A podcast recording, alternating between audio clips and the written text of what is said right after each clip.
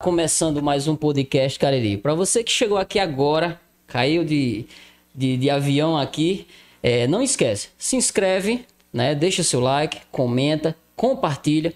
Ajuda a gente a tornar esse projeto o sucesso que o Cariri merece, né, Tibério? Exatamente. E nos ajudam nesse projeto o Lojão das Clínicas, né? Do meu amigo Vitor Marcelino. Também a Eletrônica Charles e a Fonte Musical. É, a APIM, construtora imobiliária, do meu amigo Vitor Milfon. Doutor Daniel Landim, endoscopista, é, a Cachaça Brigadeiro, também a nosso novo, a, a nossa nova a, a, patrocinador daqui da gente e também o, o, o Jonathan, Jonathan, da Juazeiro Burgers. Esquecemos alguém? Não. Não, vez. esquecemos sim. JC Peças, do meu amigo Cauê.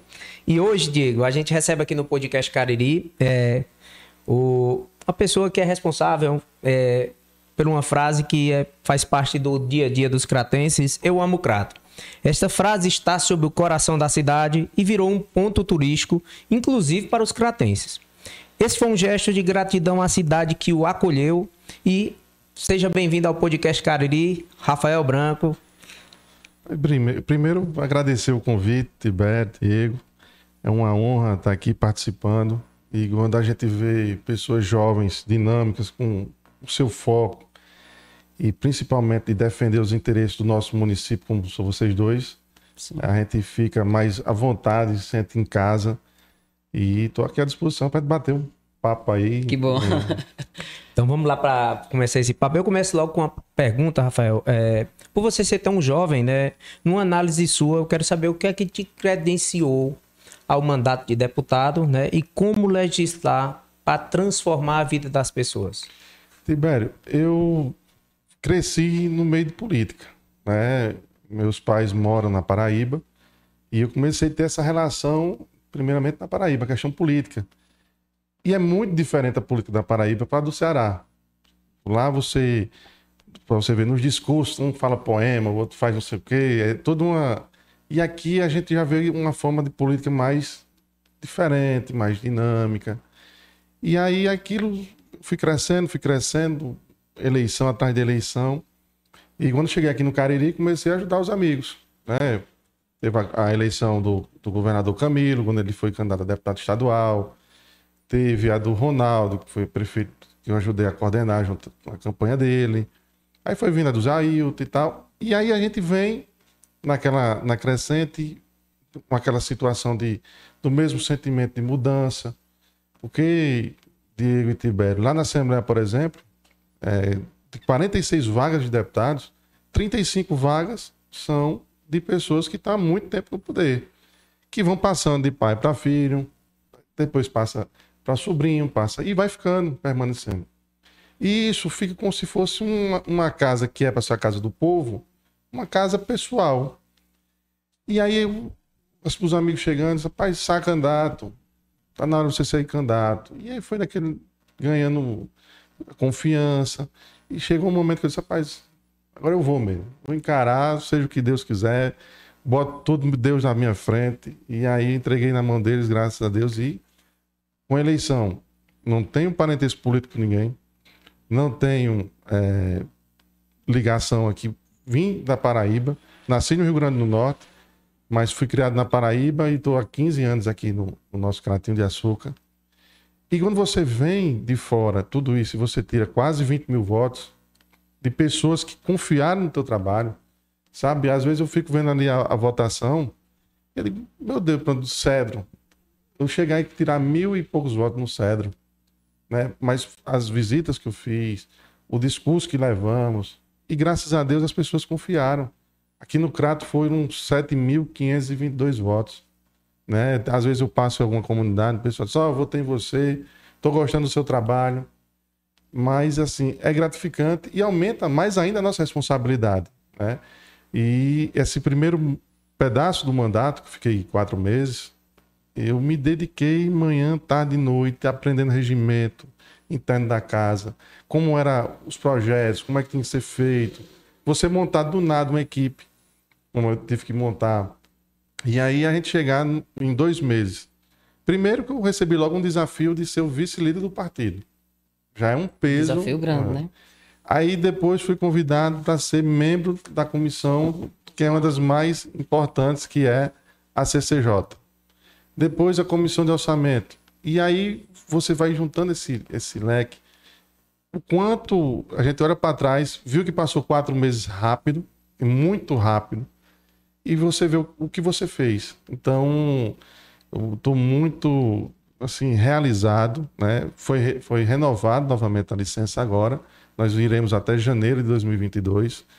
E eu só tenho que agradecer primeiro a Deus por essa oportunidade que Ele está nos dando e ao povo do Ceará que confiou essa missão.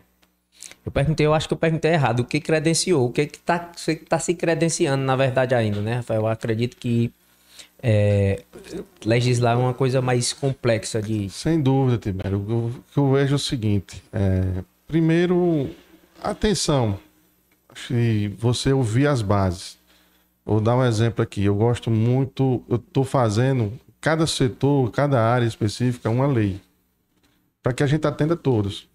Nós estamos dando um foco muito na causa animal. Nós demos agora na questão do, do emprego, daquelas mulheres que têm agressões. Eu vi. Aí tá, foi, o, governador sancionou essa semana essa lei. Então, já medida. Mulheres que estão em medida protetiva. Né, protetiva. Né? Porque muitas mulheres são, são agredidas, ela não denuncia com medo. Às vezes ela, ela o marido arca as despesas de casa, sustenta. Ela não tem, não tem, um, ela não tem uma base, né? É. Justamente. E esse projeto de lei, ele obriga que o governo do estado deixe 10% da área de terceirizados para essas mulheres que são acompanhadas que é justamente para dar a moral, entre aspas, que ela comece a ter sua dependência financeira e tal. Então, assim, são, são situações que no dia a dia eu gosto de estar tá ouvindo. Que eu estou recebendo de pessoas aqui no WhatsApp. Cara, faz um, um projeto de lei assim, faz desse jeito. Então, assim, de estar tá ouvindo, de estar tá levando a, naquela casa, a Assembleia Legislativa, essas demandas, eu acho que está fluindo muito essa questão. Isso é aberto, de ouvir, Muitas pessoas chegam, desse jeito dá certo? Eu digo, dá não. Vamos ver um jeito que dá certo. Conseguimos aí. Então, nós, só uma ideia, digo, nós fizemos entrada em 22 projetos de indicações e de lei. E de requerimento, foram quase 700 requerimentos em quatro meses. O que um deputado faz em um ano, nós fizemos em quatro meses. Que bom, cara. É, a gente tinha conversado em off, né? E eu acho que complementa muito o que você está falando agora, que é justamente isso. O que leva é, um empresário, uma pessoa de sucesso, a tomar essa decisão, a tomar, a, a ter essa ideia de dizer, eu, eu quero fazer mais.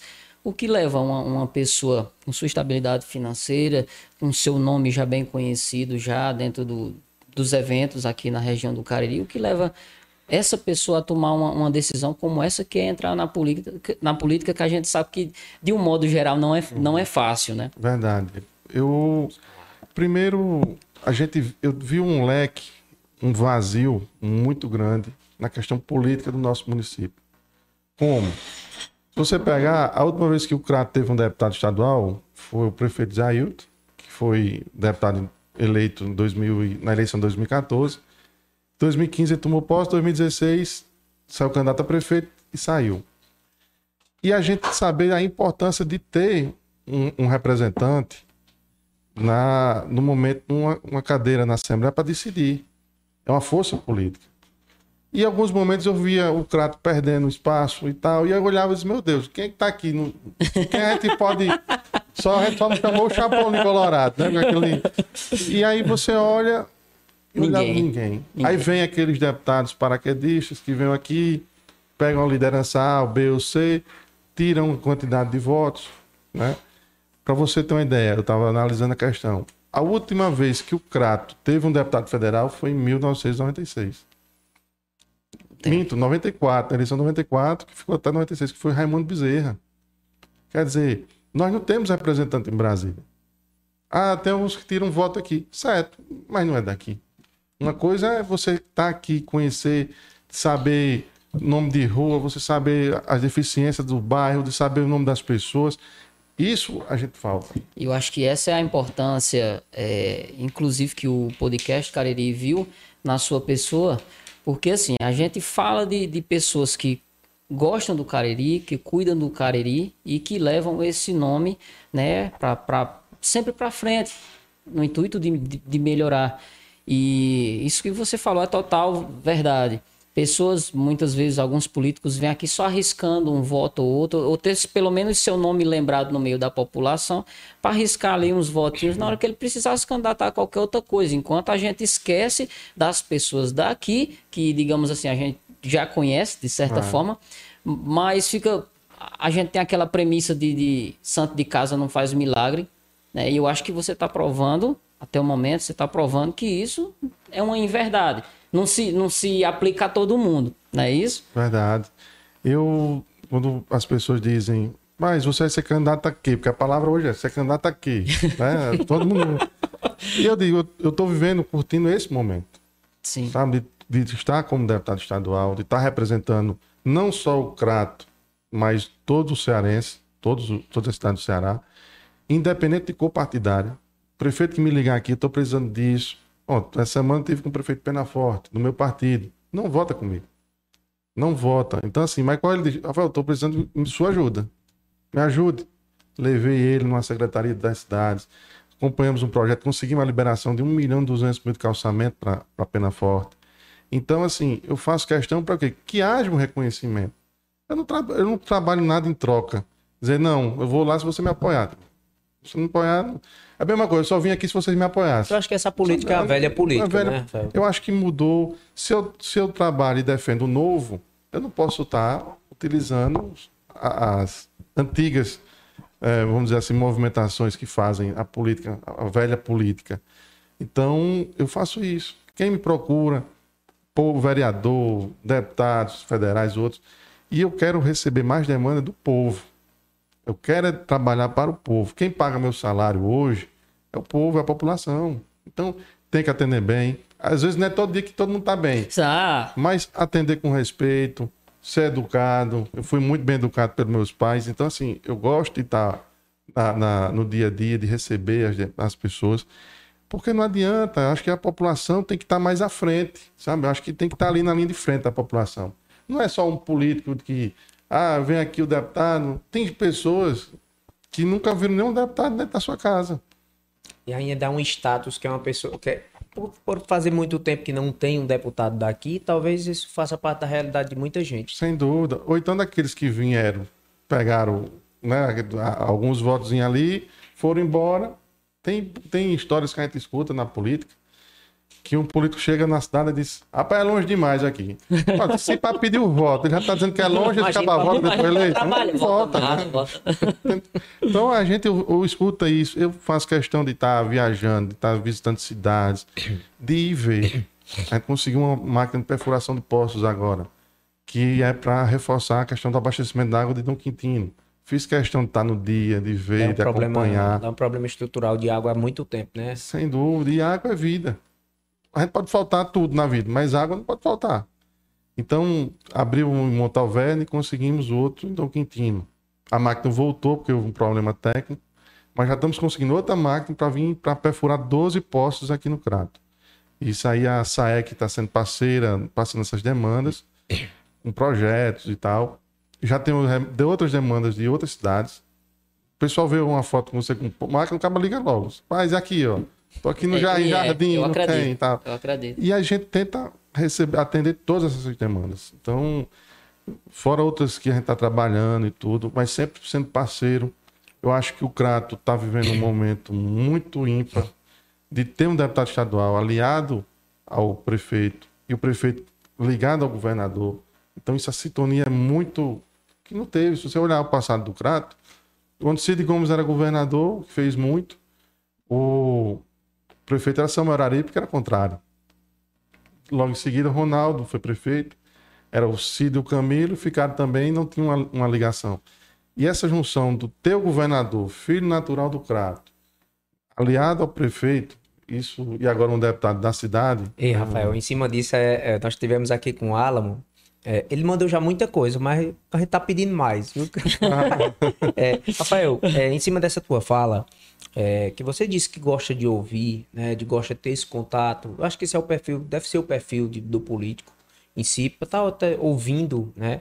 É, e hoje os mandatos, é, seja ele da Câmara, de, de mandato do Executivo, eles têm uma transparência maior pela exposição do político nas redes sociais. Né? É, é uma forma do político mostrar o que está fazendo, porque a, a, a, minha segunda pergunta já já vou fazer que é em cima disso. As pessoas têm a percepção de que o político não trabalha, né? De que o político tem uma vida fácil, que, por exemplo, os que vão para Brasília quinta-feira estão em casa e só vão terça-feira, uhum. enfim, trabalham. A ideia é essa, né? E ter uma ouvidoria que você, acho que você tem uma ouvidoria nas suas redes sociais, né? Você é. posta, eu vejo que você tem uma interação muito uhum. boa. É, e o então, mais importante, não é bloqueado os comentários. Não. Né? Não Porque a gente. Ser, mas não, não poder é uma coisa, é. mas acontece. Tem, é. tem políticos que têm sua rede social eu, bloqueada para comentário. Pra... Diego, eu prefiro ouvir a verdade para melhorar a cada dia do que tá, as pessoas chegar a bater nas suas costas. Tá bom demais. Eu cobro minha assessoria de noite pela prestação por semana. Ontem, se você viu nas redes sociais, é feito um, uma prestação de conta na semana. E quando chega no mês, eu mando fazer um folhetozinho, um jornal, e é distribuído casa em casa. Fora isso, tem mídia em, em, em rádios, fora a rede social. Por quê? Porque é importante que as pessoas saibam o que o parlamentar está fazendo. Aqueles que trabalham, realmente trabalham muito.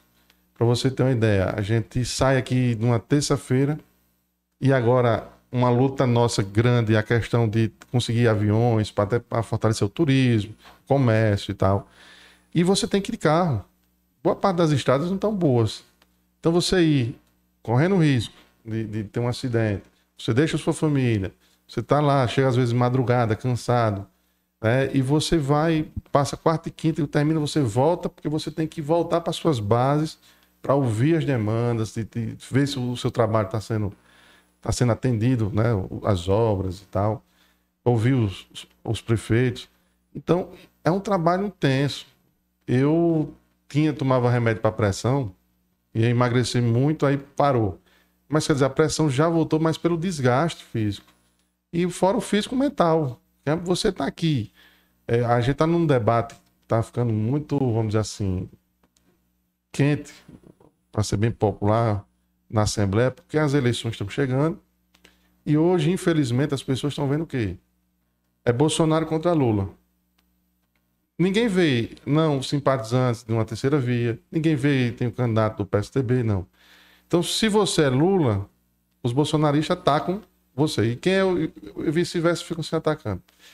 E está sendo feito isso na Assembleia.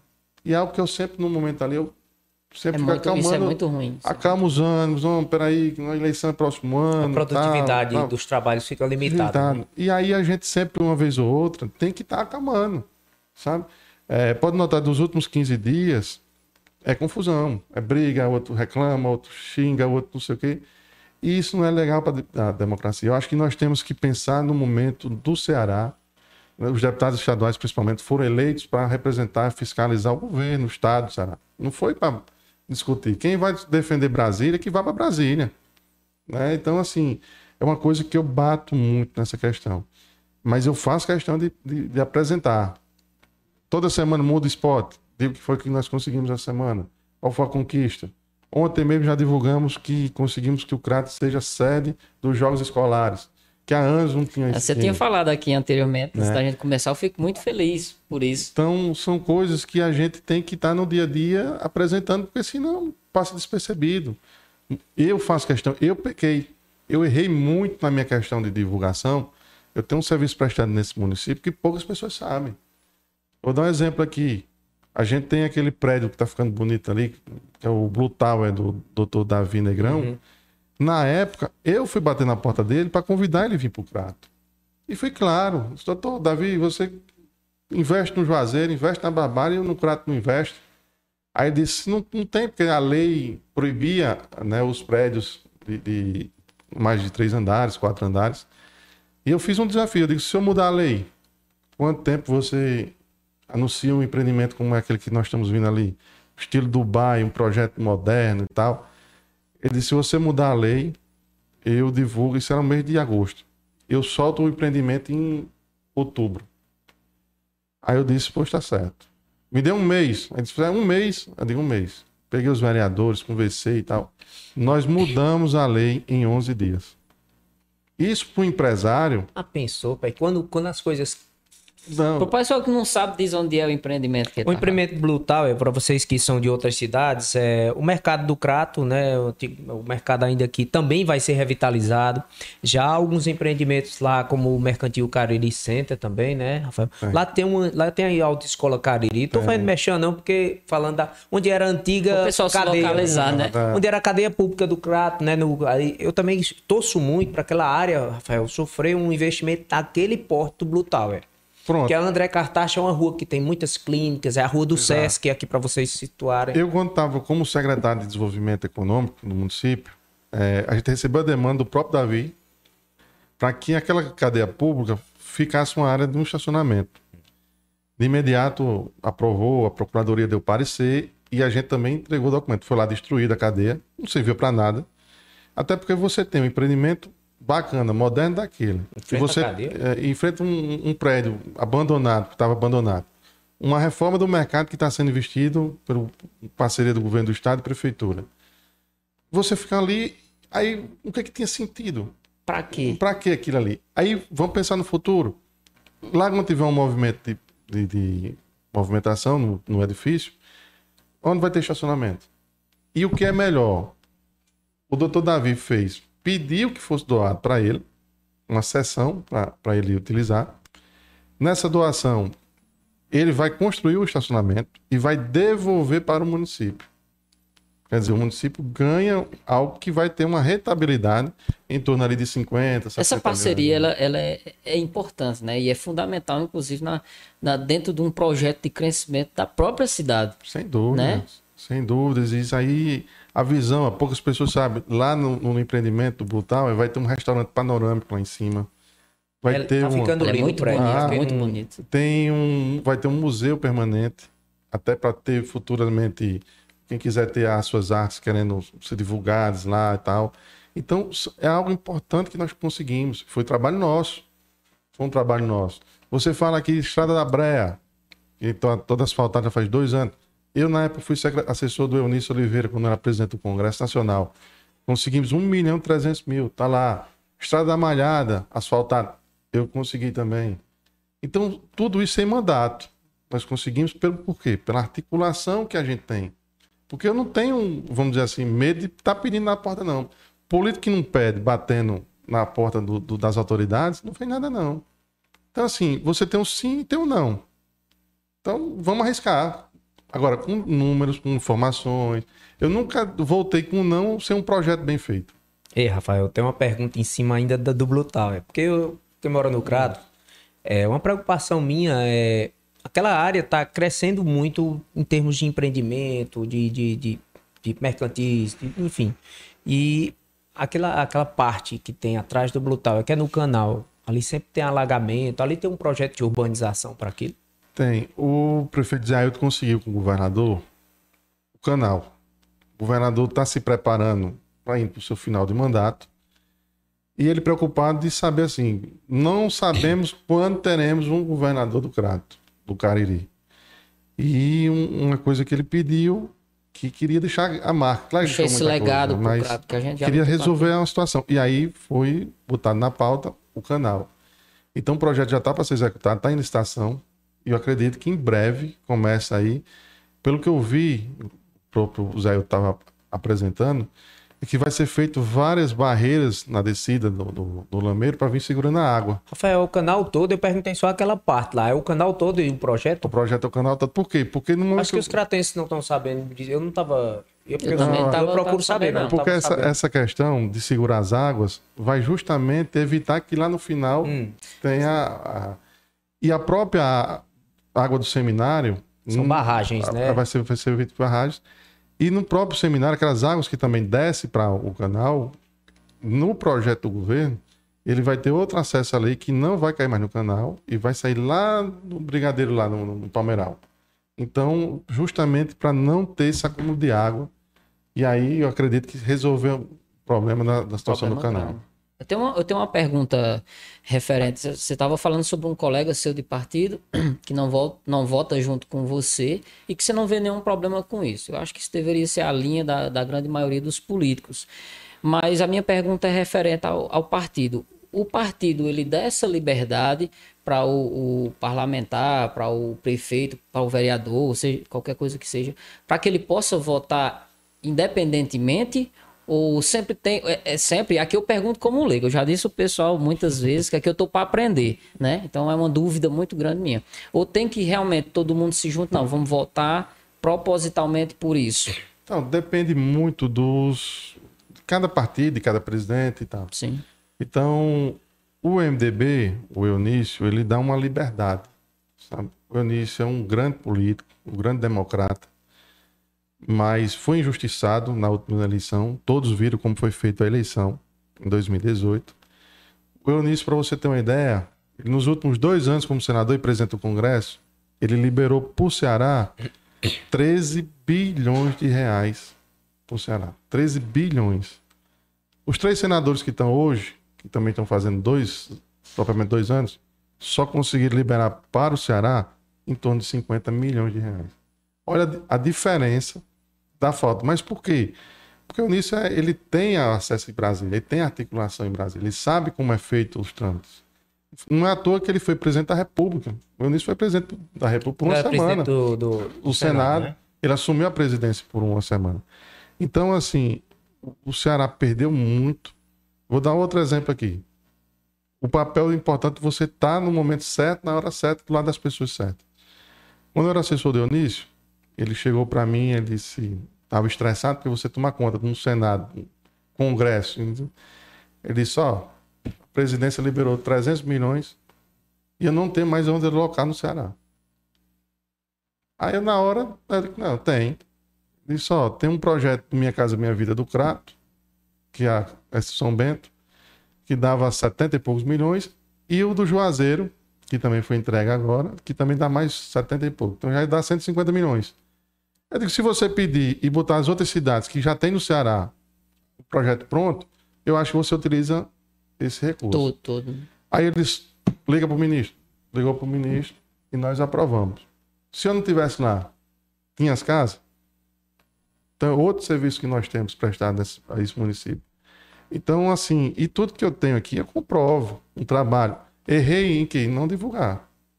Era para ter sido divulgado. Esse tá divulgando hoje, tá divulgando hoje. Hoje né? tá. Pô, Rafael, minha, minha outra pergunta é assim: o jornalista Flávio Salib escreveu em julho, ele é professor da Federal de Minas Gerais, também é escritor do jornal de lá. Eu achei interessante o que ele falou. O brasileiro está descrente da política, dos líderes da nação, porém se preocupam com o futuro, com o presente e com o futuro da nação.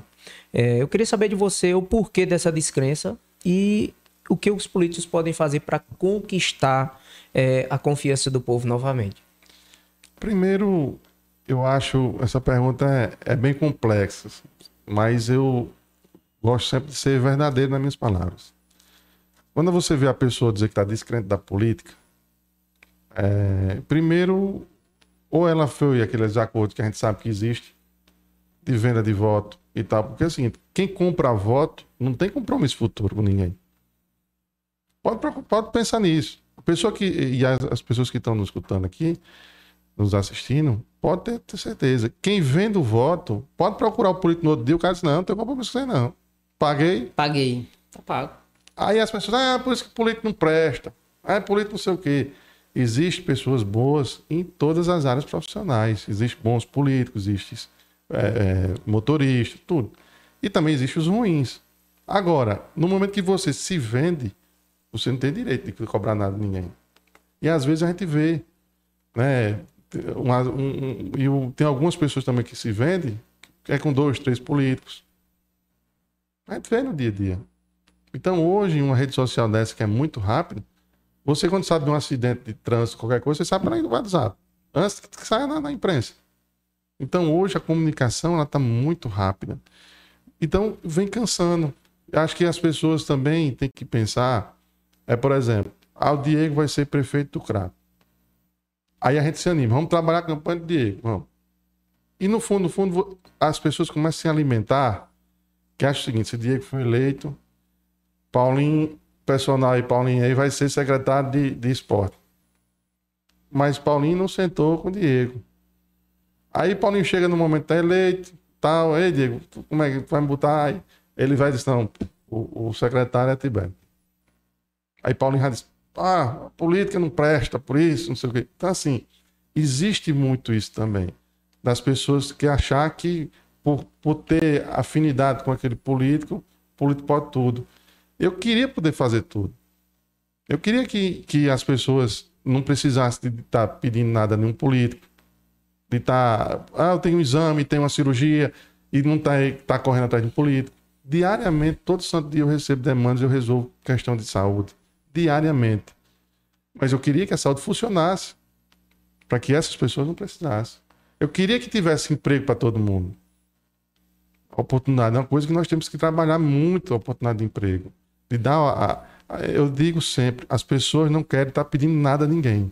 As pessoas querem uma oportunidade de estar ali, ganhar seu sustento, de estar com sua família e tal. Mas se não tem. Aí a pessoa diz, não, o que falta no mundo é dinheiro. É, não. Existe muito dinheiro em pouca, na mão de poucas pessoas a, a distribuição. A concentração de, de renda, né? De renda. E nós estamos passando por um momento de transição, que a gente está tá passando, graças a Deus, isso vai acabar. Estamos passando pela pandemia e eu acho que nunca se fez tão importante a gente trabalhar em cima da transição, que é realmente é, voltando aí aos pouquinhos alguns eventos, voltando as profissões e a gente volta a se preocupar com uhum. coisa que se preocupava uhum. antes, né? Então acho fundamental é, o trabalho bem focado em cima dessa transição, que é onde vem realmente a, a gente se reestruturar, voltar a nossa renda, voltar ao trabalho. Uhum. Eu acho, eu acho muito e, importante. E, e pegando um gancho na pergunta, o que que precisa? Primeiro é das pessoas estudarem o político. Veja quem é, vai votar. Quem é aqui? Vamos fazer o estudo. Quem é o Rafael Branco? Que é que o Rafael Branco fez? Fez isso, fez isso, fez não. Quem é o outro candidato? Fulano. Nem o que fez, o que vai querer fazer, fazer, né? Tem a Exato. proposta, né? Então, a gente tem que pensar nisso. Não é chegar aqui e, e as pessoas que assumiram o mandato ter realmente o compromisso da população cobrar. Eu só cobrado. Ó, oh, você não fez isso, não sei o que, não sei o que. A resposta vem de imediato. Então, a gente, a população, tem que cobrar, claro, com respeito. Ninguém hoje a gente vê é um presidente da república, o povo esculhambando, é um não sei o quê, é um governador. As pessoas têm que saber que, primeiro, o político é um ser humano. Ele tem família, está se dedicando àquele momento político. E as pessoas têm que saber cobrar. Não é querer esculhambar, xingar, porque aí não leva a, a lugar nenhum. Então as pessoas têm que ter o respeito, saber cobrar, e eu acho que isso aí é o primeiro passo para que a gente volte a ter uma credibilidade política. Eu, eu só fazer um, um ponto, a gente estava conversando antes. É, eu fui uma pessoa que por muitos anos acreditei. Ah, todo político é ladrão. Política é besteira, política é, é um lixo. Mas chegou um momento onde a gente percebe que é fundamental você entender, primeiramente. Você tem que entender para poder você saber o que está acontecendo ao seu redor. Muita coisa está acontecendo e a gente não pode estar tá alheio a isso. Na última, nas últimas eleições, nós estamos no Crato é, e ouvi muitos relatos das pessoas na surdinha da madrugada pegando dinheiro. E não só no Crato, em bairros pequenos, bairros circunvizinhos. E é complicado para depois essa pessoa que recebeu o dinheiro e cobrar alguma coisa. Porque, como a gente já conversou antes, esse investimento ele vai ter que sair de algum canto. O cara que investe 300, 500 mil reais dando dinheiro de madrugada, ele vai querer tirar esse dinheiro. E vai sair de onde? vai, sair do teu, vai sair do teu exame. É quatro anos de conta, né? Quatro... Vai sair daquele exame que tu estava precisando. Vai sair daquele remédio que ficou faltando no posto porque o cara fez não sei o que, cara. É verdade. Então, assim, quando você vê uma campanha multimilionária, é fácil fazer conta. Veja quanto é que um deputado, um vereador ganha e ver por onde não existe você gastar milhões numa campanha. Né? Então, assim. É muito amor pela causa, né? É, muito. Aí você vê as causas, por exemplo, animais, tá muito forte. Elegeu um deputado federal, que foi o deputado Célio Stuart. Um cabo jovem, simples. Ele é bem atuante, né? Muito atuante. Se não fosse ele, imagina aí, hoje quem está segurando a questão do, do, dos animais em Fortaleza é o Célio. Todo, todo recurso colocado para Fortaleza, para Nós conseguimos 200 mil, intermediamos com ele, o dinheiro já foi pago na conta da prefeitura, que é para fazer a UPA dos animais aqui no Crato. Então, em Eu breve. Eu aproveito para falar desse tema, eu, eu vou já para a próxima pergunta. Eu acho interessante, por ser profissional da saúde, as pessoas veem essa questão de cuidar dos animais apenas como um, um capricho de quem não tem boas relações humanas. Estou resumindo o que as pessoas, a pessoa comum pensa. Mas ela não associa que os maiores vetores de doenças públicas estão relacionadas a animais. Esses animais eles ficam na rua, né? eles são fontes de leishmaniose, por exemplo Claro.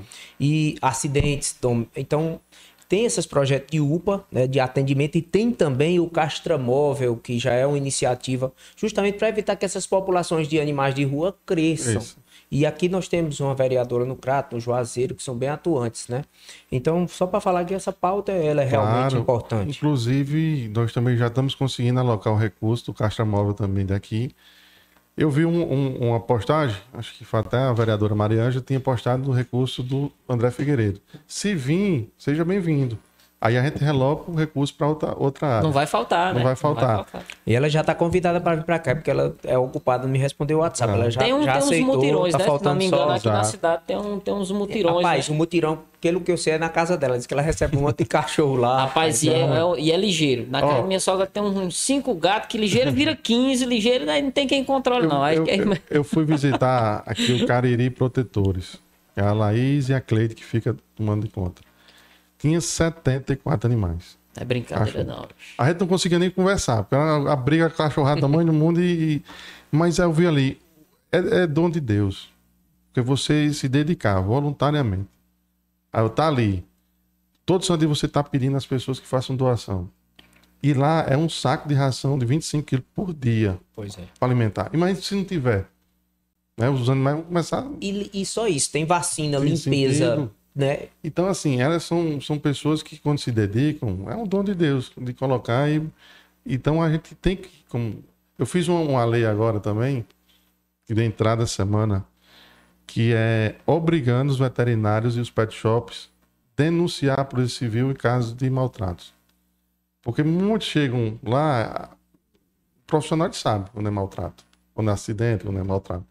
Então, essa lei, vou tentar acelerar o máximo nas comissões para que a gente possa ser, virar lei realmente, para que a gente possa começar, porque eu, eu sempre digo, ninguém é obrigado a ter um animal. Mas no momento que você tiver, crie. É né? Responsabilidade. o- Ninguém, aí a gente vê hoje, o muito diz, não, o melhor amigo do homem é o, é o cachorro. A gente vê realmente quando tem uma relação de, de, de- de criação, de tudo. Agora, você pegar um animal para estar espancando, como a gente viu aqueles casos de Campos Salles, que é um absurdo aquilo ali, que inclusive nós pedimos à equipe jurídica nossa, estou em contato com o delegado, para que a gente veja lá os promotores, por que que a gente não conseguiu a prisão preventiva do- das pessoas lá, do- do- dos agressores. Isso é na forma da gente tentar punir. Mas, Rafael, mas existe nos seres, os seres humanos também, é, o dia a dia. Existe, mas a, a gente não pode esquecer da causa animal. A gente tem que cuidar de todas as São áreas. outros casos, né? É, São então- outros casos. Até porque também criar um animal, cuidar de um animal, também é uma decisão. Exato. Aí Você não tem nenhum aqui. Se você resolveu ir ali e comprar um cachorrinho, um gato, adotar, seja o que for, é uma decisão que você Diego, tomou. eu quero cuida. fazer uma pausa aqui, agradecer todo mundo que está nos Até- acompanhando no Vai YouTube. falando, dando uns alô que eu vou pegar vou mandar uns alô aqui, ó, para Maria da Penha, Dinaldo Freitas, Cícero Silva, Heron Narciso, Aline Alves, Heloísa Nicolau, né? É, Rosimeira Oliveira, Joyce Borges, Silene Cruz, Ítalo Caldas, é, o secretário de Esporte e Juventude, o Henrique, tá mandando um abraço para você, Rafael, Emanuela, certo? Pessoal do Fique Ligado Cariri. Então, muito bom. Fernando Lima, Ana Tereza, muito obrigado por todos vocês estarem aqui. Se vocês tiverem alguma pergunta para direcionar é, ao deputado, a gente faz questão de fazer esse questionamento aqui para ele. É uma oportunidade de, como o próprio Rafael disse, que gosta de ter o contato. É uma a rede social é uma ouvidoria hoje, né, Rafael? Do- Sem do- dúvida. E um termômetro do trabalho. E aqui quero mandar um abraço para todos aí, boa parte conheço, aí são pessoas que são simpatizantes. E dizer que, se Deus quiser, nós vamos trabalhar muito para melhorar a vida do nosso povo aqui. Eu vejo é, você falando das. Você consegue bastante. E a gente sabe que nem é possível trazer tudo ou fazer tudo. É, eu, eu, eu digo que isso eu tanto penso, é um pensamento meu. É, tanto isso na política como na vida. mas a política é a arte do possível, é o que dá para fazer. Eu diria assim, quando você tem boa vontade e juridicamente pode, você consegue. As pessoas às vezes entendem assim, porque existem leis hoje, você tem Tribunal de Contas, você tem Ministério Público, se fizer algo de errado, vai ser cobrado judicialmente e tal. Antigamente não existia isso. Antigamente o cara pegava um cheque da SAEC aí, eu dou um exemplo, não tô dizendo que, que acontecia. Pegava um Sem cheque. carapuça, Natal, galera. pegava assim no cheque, toma aqui, ninguém prestava conta e tal. Hoje não. Hoje você, por mês, você está prestando conta no site do Tribunal de Contas e tal. Então, as pessoas não entendem. Hoje as pessoas acham que tem que ser resolvido agora. Agora. Entendeu? Tô precisando é agora, não é amanhã. E tipo, se você procura ah, uma... Ah, tô precisando de uma verba de 100 mil. Olha, eu consigo 20. É, é desse jeito. É porque é pra aqui, porque é pra mim, não presta. Tá, entendeu? Então, assim, é tanto que tudo quando eu vou pedir algo ao, ao governo, ao ministério, eu vejo primeiro a forma legal, porque eu já conheço a burocracia. Aí, tanto que eles falam, já trouxe tudo pronto, já. Tá aí, ó. Pode, tá, sou já, pidão profissional, já, eu já sou- vem. Você já chega com o profissional. papel e só olha assim e diz, o que é Tá dessa certo. vez? E, e é mais difícil negar um pedido quando você pede um pedido todo estruturado. Ah. Acaba não tem nem como dizer, não, mas falta isso. Eu digo logo, eu digo, nem inventa certo. história de licitação, porque quando o cara quer dar. E quando você tá todo certo, o cara diz, não é porque tem licitação. Aí eu digo, nem fala licitação. Aí você amarra, entendeu? Então, tudo é no momento que você vai formalizar o pedido. Não é você pegar, ei, me dê uma areninha. Aí o cara assim, pra onde? Tem um terreno, Ah, cadê o terreno? Como é? Agora quando você chega, ó, nós vamos pedir uma areninha, governador. O governador disse, onde é? Tá aqui, ó, areninha. Fui pedir a estrada do Baixio, por exemplo, que é um sonho antigo ali da, da Sim. população. Eu disse, governador, eu preciso deixar uma marca. E eu precisava dessa questão da obra do Baixio. Aí ele disse, vou mandar fazer o orçamento. Eu digo, já tô com ele. Vou pegar a pasta aqui, então. Aí ele olhou e disse, vamos mandar fazer. Então, assim, ou você se trabalha na forma prática de pular, ou então você morre na burocracia e cobrar. Não é porque você pediu que o governador autorizou, porque no momento que ele passa, ele passa para cá, para outro setor. Você tem que estar acompanhando. Senão fica lá. Então nós temos que estar no dia a dia. Então não é só Cobra, não. produzir. Não. Ô, ô, Rafael, minha terceira pergunta, a gente já tá, ó, só pra gente se situar, 42 minutos de conversa, viu? É rapidinho. Podcast Cariri é assim, é dinâmico. Rafael, a região, a região metropolitana do Cariri existe desde 2009. Né? O objetivo é competir com investimentos, né? É, com a capital do Ceará e, se não me engano, já tem outra iniciativa de região metropolitana de Sobral também. É, eu quero saber o que é que, na sua opinião, falta para o Cariri crescer mais. Porque a gente sabe que nós temos uma mola econômica muito boa, né? Educacional, cultural. Mas eu acho que ainda falta alguma coisa. Falta. Eu acho que primeiro a união dos, prefeitos, dos deputados, dos políticos em geral, para que a gente possa defender de forma igual. Porque eu acredito o seguinte: Juazeiro do Norte, territorialmente, ela não tem mais para onde crescer. Ela cresce para cima agora. Mas de lado ela já. Para Cariri, ela só ela não sobe mais um morro. O Crato, ela já chegou no, no Crato. Na Barbária já chegou. E na Missão Velha, agora com aquela estrada do aeroporto, também já chegou. Então, quem tem mais a ganhar com isso é o Crato. Mas no momento que eu acredito que se todos sentarem, e aí eu, inclusive, vou até tentar fazer isso, juntar os prefeitos, os deputados, para que a gente possa pedir uma demanda para que o todo o Cariri receba, que seja beneficiado. Eu acho que se todo mundo sentar numa mesa, tá aqui, 10 prefeitos, cinco deputados estaduais, federais, e chegar para o governador, governador, nós precisamos dessa demanda de uma grande indústria, ou duas ou três grandes indústrias para nossa região, para gerar emprego e tal. Se todos forem no mesmo perfil, não- nós conseguimos. Agora, se for, vai um, volta. Cada um de forma individual, que acontece muito isso, eu acho que aí esse, a região metropolitana não está servindo de nada. Que a ideia era essa, de unir. Você tem um consórcio, por exemplo, a gente viu nessa pandemia que os governadores fizeram o quê? Um consórcio para que eles tivessem a força. Vão comprar, sei lá, seringa, vou dar um exemplo. Vão com a demanda de cada estado. Uma coisa, um estado comprar. Agora já pensou, nove estados comprando? Então você consegue preço, negociação maior. muito maior. E isso era para servir para nossa região aqui do Cariri. E não, não saiu do papel. Inclusive, a gente estava falando antes justamente sobre esse poder turístico do Cariri, que pode ser trabalhado de forma ao cara vem aqui no Juazeiro, mas ele passa aqui no Crato para conhecer, né? E depois vai à Missão Velha, Vai lá conhece Santana do Cariri, vai lá justamente. Então, a- acredito também, né? Que trabalhar como unidade, todos os municípios, fortalece o, o Sem pedido. dúvida. Tem um, um chamado Rota Cariri, que são seis cidades. Nós fizemos três reuniões com os secretários de turismo, que pega Saré, Santana, Nova Olinda, Crato, Barbalha e Juazeiro. Quando você coloca isso aqui, também nunca sai do papel. Por que, que não sai do papel? Primeiro, nós temos a deficiência. O secretário, aí é uma crítica que eu faço ao governo do Estado. O secretário de turismo não tem um olhar especial para o interior. O olhar dele é, É praia. praia. praia. Praia, praia, Nós já tentamos ter diálogo com eles e sempre marca, ele não pode comparecer, mandar de junto e tal. E eu fiz essa crítica ao próprio governador. E o governador reconheceu isso. Então, assim, a gente precisa mostrar a capacidade que nós temos. Nós temos um turismo rico, religioso. Nós temos um. Você vamos falar só do religioso, rapidinho. Você tem o Horto Padre Cis, que todo mundo já conhece. Nós temos a Santa Nossa Senhora de Fátima. Benigna, né? Agora. Agora o governador está dando de serviço esse mês agora. Da... Vai ser um negócio mais bonito que você imagina. Lá, a praça, a estátua da menina. É um bonita, santuário, tudo, né? santuário, coisa mais linda. O governador vai gastar acho que é 30 milhões de reais. Aí você tem a de Santo Antônio na Barbalha, que está sendo feita. Então, já pensou o que nós temos aqui? Aí qual o cuidado que eu estou tendo, pelo menos como, secret... como deputado? É de cada cidade registrar no, no- no calendário de eventos do Estado. Para quê? Para que futuramente possa receber recursos do Estado. Então, eu já consegui aqui agora da Nossa Senhora de Fato, 13 de maio. Primeiro que eu sou devoto. Tomei posse dia 13 de maio de 13 de maio agora de 2021. Dia de Nossa Senhora de Fato.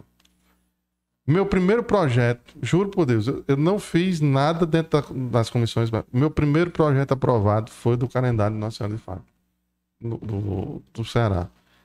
E agora, e uma pessoa que chegou para mim, quando viu que eu sou devoto, aí disse eu tomei posse novamente agora, no dia 1 de setembro, que é dia de Nossa Senhora da Penha. Então, assim, é, as pessoas dizem, ó, tá vendo como ela tá abençoando? E aí eu fui me ligar depois da posse. Eu disse, rapaz, é mesmo, hoje é meio de setembro, né? Eu não, não tinha visto nesse detalhe. Rafael, é, já, já falando nessa. A minha próxima pergunta já era focando nisso, porque assim, uma das bandeiras do desenvolvimento regional é o turismo. A gente vê que você é bem atuante nas redes sociais em relação a isso. Eu quero saber se há algum projeto de sua autoria ou de outro, né? Porque não precisa ser da gente para a gente reconhecer um projeto de outra pessoa que seja que fomente esse potencial ambiental, histórico, religioso, artístico, pré-histórico, como nós tivemos Claro. aqui a presença do Álamo. E se existe um projeto que envolva essa macro. Eu quero macro aproveitar aí já fazer também uma pergunta que foi feita na caixinha de pergunta que a gente colocou. É, no perfil só tem Costa Underline EF. Ele pergunta assim: quais as propostas de implementação, né? De, de, de implementações culturais pós-pandemia para o Cariri? Pegando um gancho no que perguntou. Ah, primeiro, eu conversei, inclusive, quinta-feira com o presidente da Assembleia, o Evandro Leitão. Primeiro, para falar sobre a retomada dos eventos. Que eu acredito que a Assembleia Legislativa tem que encabeçar. Na audiência que eu tive com o governador, ele me pediu uma pauta de sugestões para que a gente levasse para ser discutida. Eu já estou sentando com o setor de eventos do Estado para que a gente possa, porque o evento é importantíssimo. Não é porque eu faço evento, não, mas a, a- quantidade de, de pessoas que gera. Já pensou o que a gente deixou de arrecadar com dois, dois anos de Hipocrata, Sim, sim. sem a festa de barbalha, tá? as romarias, As romarias, que são a base. né? mais, sem um Réveillon que a gente vinha se consolidando, no, no- no- principalmente no município do Crato. Então, quando você pega. O que é que falta para melhorar a questão do turismo? Divulgação. Hoje nós não temos divulgação. Quando eu comecei a fazer um trabalho na época como secretário de turismo, começamos a, por exemplo, a Chapada. Nós não tínhamos um número de pessoas que faziam trilhas. Primeiro momento a gente levantou os dados, conseguimos e tal. Convidamos o presidente da Caixa Econômica, foi lá dois dias, nós demos toda a assistência a ele. Ele ficou louco com a situação, porque a Caixa vai fazer um, um- algo que é para encaminhar recursos para a preservação do meio ambiente. E a Chapada do Araripe está na lista. E o presidente da Caixa está fazendo questão de visitá-los. E ele ficou louco, assim, no bom sentido, com. E aí a gente falou a questão do esporte, até que a questão do fazer um esporte lá, ele disse: o que tiver da questão do esporte, a Caixa Econômica vai entrar como parceiro. Então já começamos a abrir as portas. Mas para isso, a gente tem que preparar a casa. Nós temos que ter. E aí, uma deficiência que falta, e aí eu vou fazer uma crítica ao setor hoteleiro, por exemplo. Você não vê o setor hoteleiro, principalmente do município do Crato, voltado para o turismo. É o seguinte: se a pessoa ligar para lá, tem vaga hoje? Tem, tem, então estou subindo. Você não tem. Já viu os outros hotéis, grandes hotéis? Eles têm um pacote. Aquilo que a gente vinha conversando anteriormente. Passa o pacote, tá aqui, visita trilha na Chapada, conhece o outro, conhece a Santa, vai lá em Nova Olinda, no Expedito Celeiro. Mas também dizer que nosso crato também tem muitos aqui, tem o André da Grife, tem o Emanuel, os meninos ali, que estão fazendo material que está sendo vendido. Mas a marca é o, é o Expedito Celeiro, né? Então, assim, Santana, você tem a minha Benigna, você tem o Pontal, você tem a, a Eurovila lá, que tem final de semana que não, não comporta. Barbara não se fala que tem o teleférico agora, o Juazeiro também vai ter o teleférico. Mas cadê a divulgação? Cadê o. A gente falava agora há pouco o negócio do Geoparque. Onde que o Geoparque do, do, da América é o, no Crato. O Crato hoje está competindo para sediar o, o, encontro mundial dos Geoparques. São quase, são mais de 140, se não me engano. Imagine você receber 140 delegações. Não tem onde botar esse povo, não. Aí, Vai lá pra casa da gente. Lá, é como costume de crater, receber o povo em casa. Receber esse povo lá. Então, assim, imagino que não vai ser distribuição de renda nos restaurantes, nos, nos hotéis, nos supermercados. Há um contato com, a, com as prefeituras referente a isso, para que elas possam, sei lá, é, procurar o pessoal de, do, do, dos hotéis, Tipo Tem. um alerta, ó, pessoal, tá vindo um projeto, vamos nos organizar. Existe. Eu, eu tô acreditando muito nesse momento do Rota Cariri, porque todos os secretários de turismo estão com o mesmo pensamento. E isso é importante. Quando a gente vai fazer uma demanda ao Estado, todo mundo vai unido naquele objetivo. E aí, falando a mesma língua, eu fui recebido pelo presidente da Embratur, que é um amigo meu, o Carlos Brito, que é de Pernambuco. Ele chegou para mim e disse: o Embratur divulga a beleza do Brasil fora do, do Brasil. Ele disse: Eu quero as imagens do Crato, seja divulgada e tudo. Ele olhou para mim e disse: Me mande. Do Crato. Não foi só Crato, claro. Aí vai cheio de gente para morar aqui. Que é Ai, demais. Tu é, é doido. Então são coisas que a gente tem que saber bater nas portas, levar, divulgar, para que a gente possa. Tem muita coisa que o povo sabe. O povo pensa que é só Hipocrato. Pois é. A gente vê muita iniciativa, Rafael, de ímpeto, mas eu acho que falta a estruturação de, de todos os entes governamentais e não governamentais. Sem dúvida. Eu vou dar um exemplo para você aqui. Fiz 11 anos a Expograto. 11. Comecei a festa na festa regional. Nós conseguimos com um pé no chão, foco. Eu sempre digo, muito foco, você ter foco nas coisas, você chegar onde você quer no seu objetivo. Eu botei uma meta, disse, eu vou transformar esse evento no maior evento do estado de Ceará. Chegou em 2015, que eu precisava dar um salto. E eu, dois anos, obrigando para trazer o show do Roberto Carlos. E não dava certo, e não dava certo. E batia, e não dava. Aí, do nada, é assim, quando Deus quer, o pessoal do Roberto Carlos ligou e disse assim, Roberto Carlos abriu a agenda aqui, estava de férias, e quer fazer o Crata. Ah, rapaz. Aí eu digo, melhor ainda. E tava competindo com Nova York. Era Nova York, aí tinha, acho que era Peru. Aí Crato, Expocrato. E eu conheço gente que é marcado por, por, por esse, esse show. show. Conheço. E aí você não imagina a logística. Lá veio a equipe dele. Aí o parque não tinha tido a reforma. Eu já lhe perguntei uma coisa bem particular desse ah, show aí. Aí não tinha a reforma. Vou, aí eu disse, governador, era o primeiro ano do Camilo. E se tem que mandar fazer um asfalto na frente do palco, porque senão vai ter poeira e o guarda mandou fazer de imediato. Aí teve outra na estrutura e tal. Até hoje, o Roberto Carlos não sabe que tocou do lado de um cemitério. É por isso que eu ia, fazer essa pergunta, porque ele disse que ele é supersticioso. É. E... Os caras, os caras, é sério. Eu ia Os fazer essa caras- pergunta. Os caras chegaram no dia da visita, aí vieram olhar e tal, não sei o quê. E, como eu dizendo, não, não tinha reforma, né? Ali era um, espaço era aberto. Sim. Aí eu pô, se é aquele parede ali branca, o quê? Eu vi umas É cruzes. uma escola, é uma escola. Eu, eu mudei logo o assunto do negócio. Eu disse, não, pai, ali é onde que guarda aí uns arquivos, umas coisas aí da, da prefeitura, umas máquinas, não sei o quê. Que na época tava aquela, aquele buraco do- da delegacia e tinha as máquinas ali, né? E tem um DERT, né? Aí eu disse, não, é o guarda-máquina, não sei o quê. Mas até hoje ele não sabe que estou lá no cemitério. Espero que ele não descubra através desse podcast pra ele vir de novo, né? Eu Rapaz, tenho- deixa eu fazer outra pergunta, que é referente a isso também. É, a Edenilce, underline Peixoto, ela perguntou o seguinte. Como conseguir recursos para um órgão, como um museu, ah, através de emendas? Esse museu do, do Crato, não sei se é outro museu, mas falar Ela, ela, ela- acho que é geral. nós temos Não, dois, né? Temos É, dois, o- né? o que é que acontece? O deputado ele envia o recurso para os municípios, tanto para o município como para o próprio governo do estado. Então tem que existir a demanda, né? De dizer, ó, tem uma reforma para ser feita, eu vou dar um exemplo aqui, no museu cidade tal, custa 200, 300 mil reais.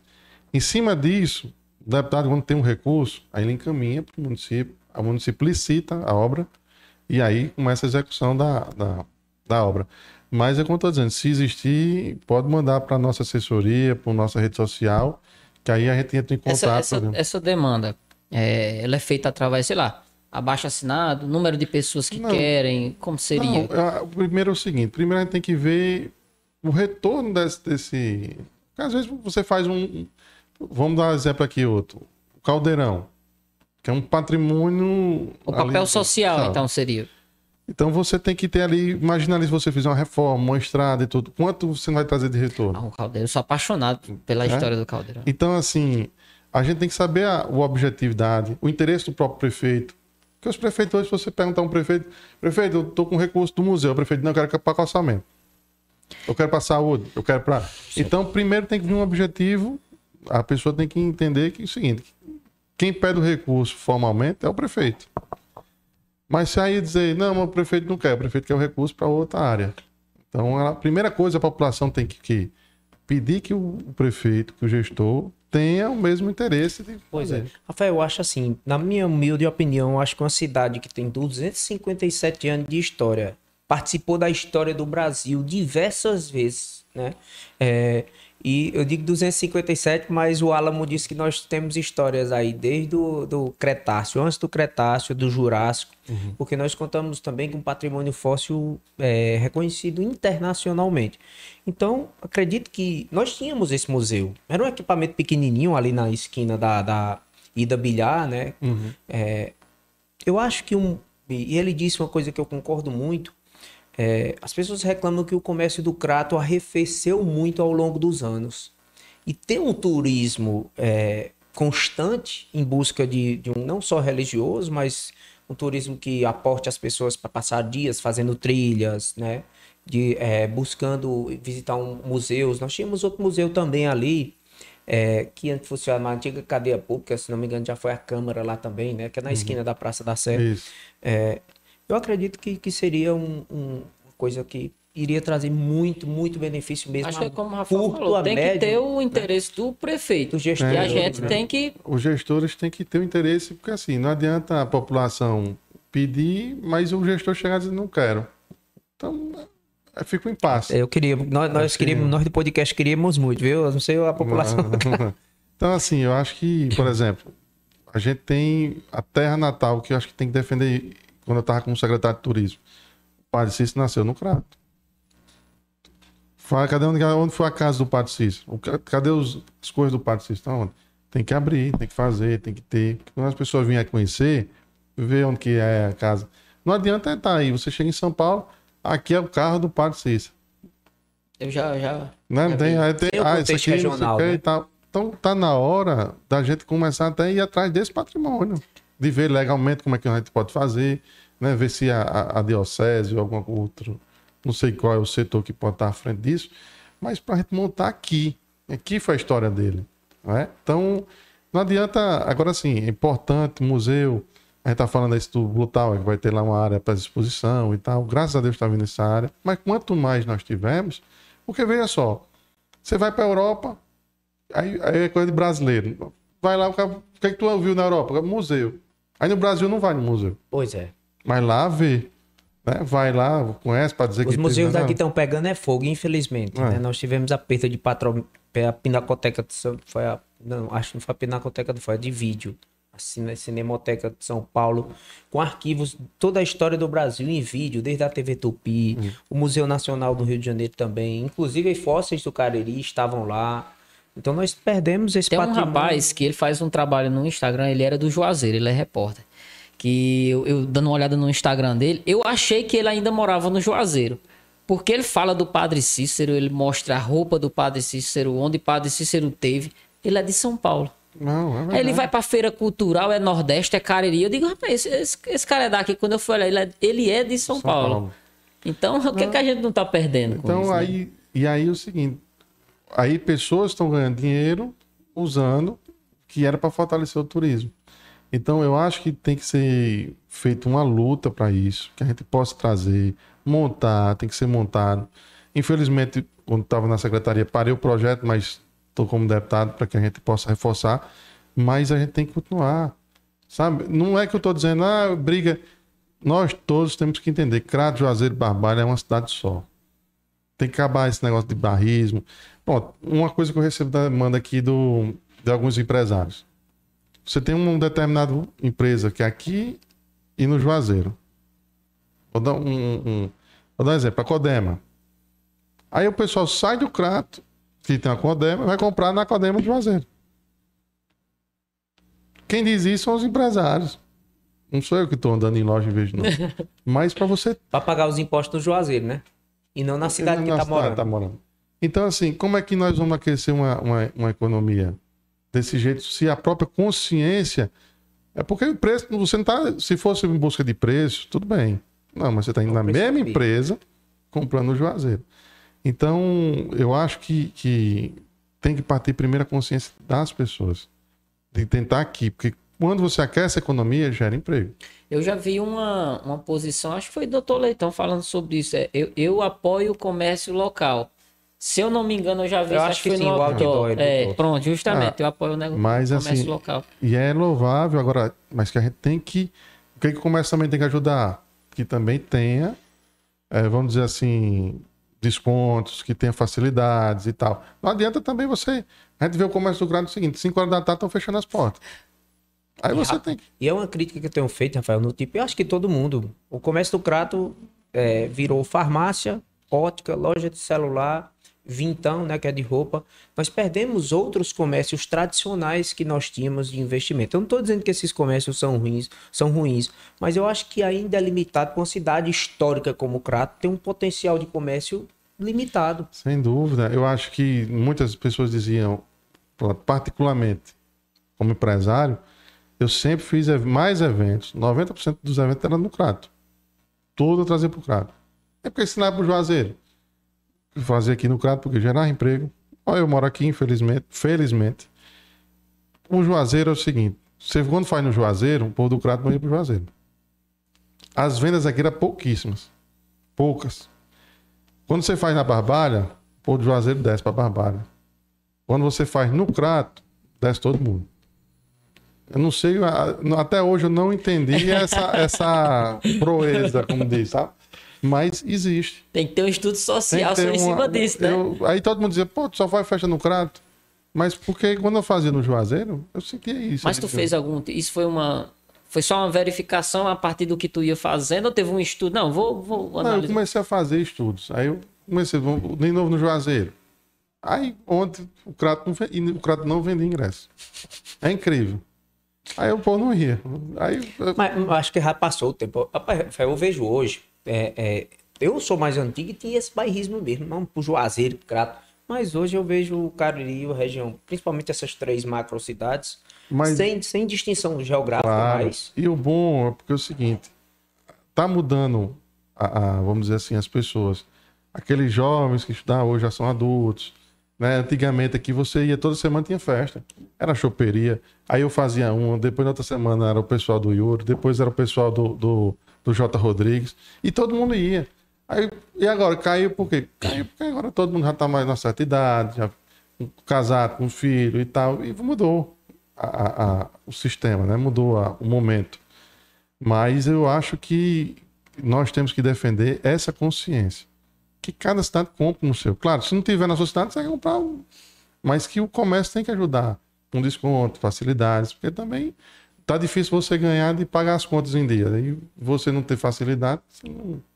Certeza. eu tenho uma pergunta. É, não estava na nossa pauta, mas é interessante. Eu, é, nós tivemos um processo na década de 60, 70, industrialização mais forte no Brasil, a partir de 40, alguns relatos. E nós sofremos hoje uma grande desindustrialização. É, Para você ter ideia, a, a, região de Calcaia, né, concentra o maior potencial industrial do Ceará, se não me engano é até o, é o maior PIB fora Fortaleza, né?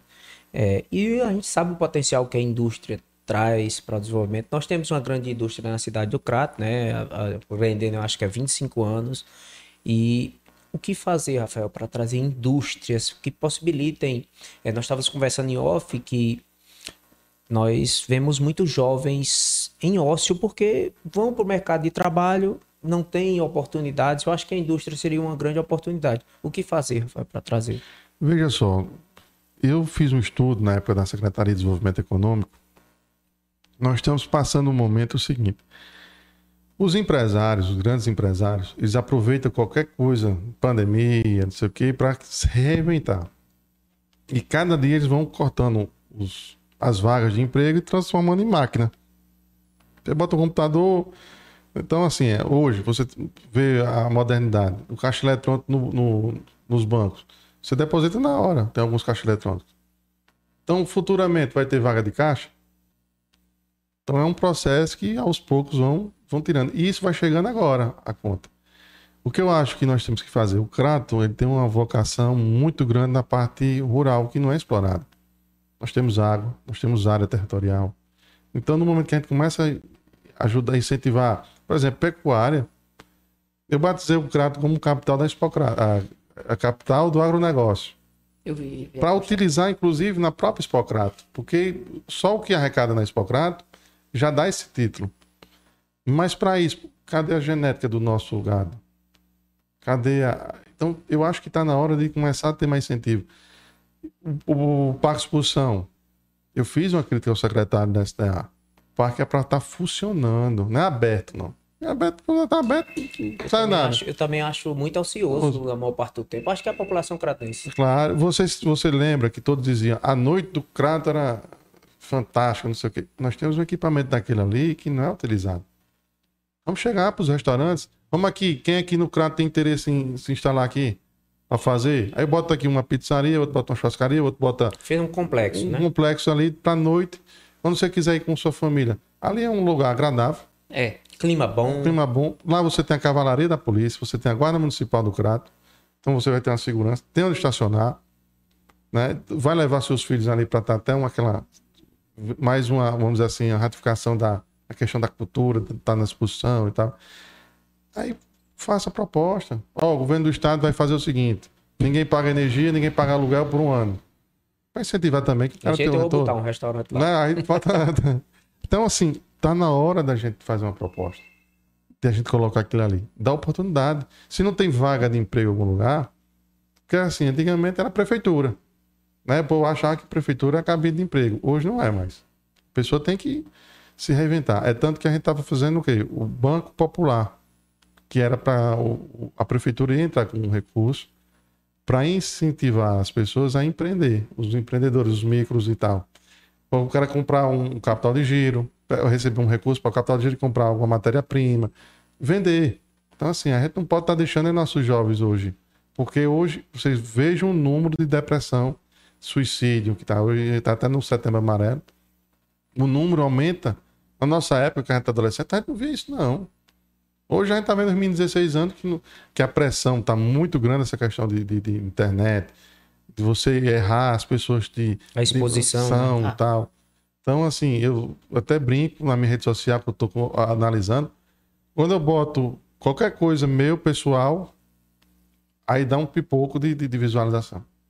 Ah, você tá numa família, num restaurante, você tá não sei o quê, todo mundo. Aí quando você bota algo importante, deixa também. Eu, eu faço. A minha também. Eu faço das suas, pa- as suas palavras das minhas. é Então, jeito. hoje, é, parece que as pessoas têm que estar na, na linha de frente ali, expondo. E aí, às vezes, quando você acha que vai ser algo legal, e não é, e aí vem a rejeição, a pessoa não está preparada psicologicamente. E aí, em muitos casos, como foi esse caso da- da- do filho da Valquíria Santos, Sim. que foi terrível, um jovem de 16 anos. E isso aí mostra até pra gente, como ser humano, eu tô redobrando a minha parte pessoal em casa, com meus filhos. Tô pegando o celular agora, tô vendo que eles estão analisando o, o tempo, regrando o tempo. Então, por quê? Porque a gente não sabe nem o que é está acontecendo hoje, dentro das nossas casas. A verdade é essa. A pessoa dizer que ah, pode ver pelo número de família, todo mundo tem dois, no máximo dois filhos hoje. Hoje o ser humano não tem mais tempo para. É o tempo que trabalho, trabalho, trabalho, trabalho. Quando você chega em casa, você está estressado, exausto. Então, o que nós temos que ter um olhar especial para nossos filhos, para nossos jovens, que aí você vê, não tem oportunidade de emprego, estuda. Antigamente, todo mundo se formava, no outro mês você estava trabalhando.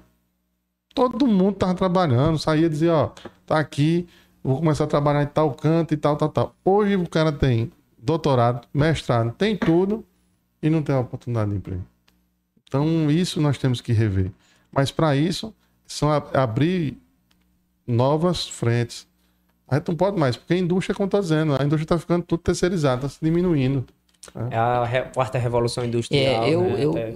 até colocar, eu fiz a- uma. Coloquei também uma pergunta, né? Referente ao que seria uma- um projeto ou política pública que viesse a auxiliar no crescimento da região do Cariri. E o Jonathan, da Juazeiro Burger, que é um cara que veio de São Paulo para empreender no Cariri, ele falou o empreendedorismo nas escolas.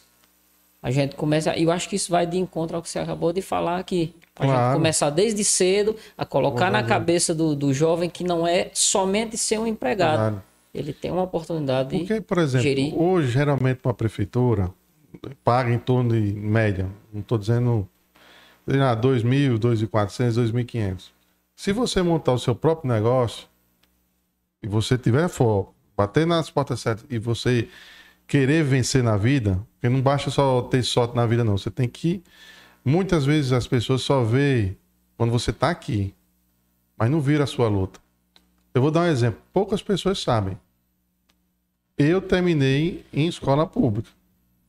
Então, se a dificuldade que era de estar virando noite, era atrás de livro, para você tentar competir com, com as pessoas com escola privada que tinha reforço e cursinho e tal.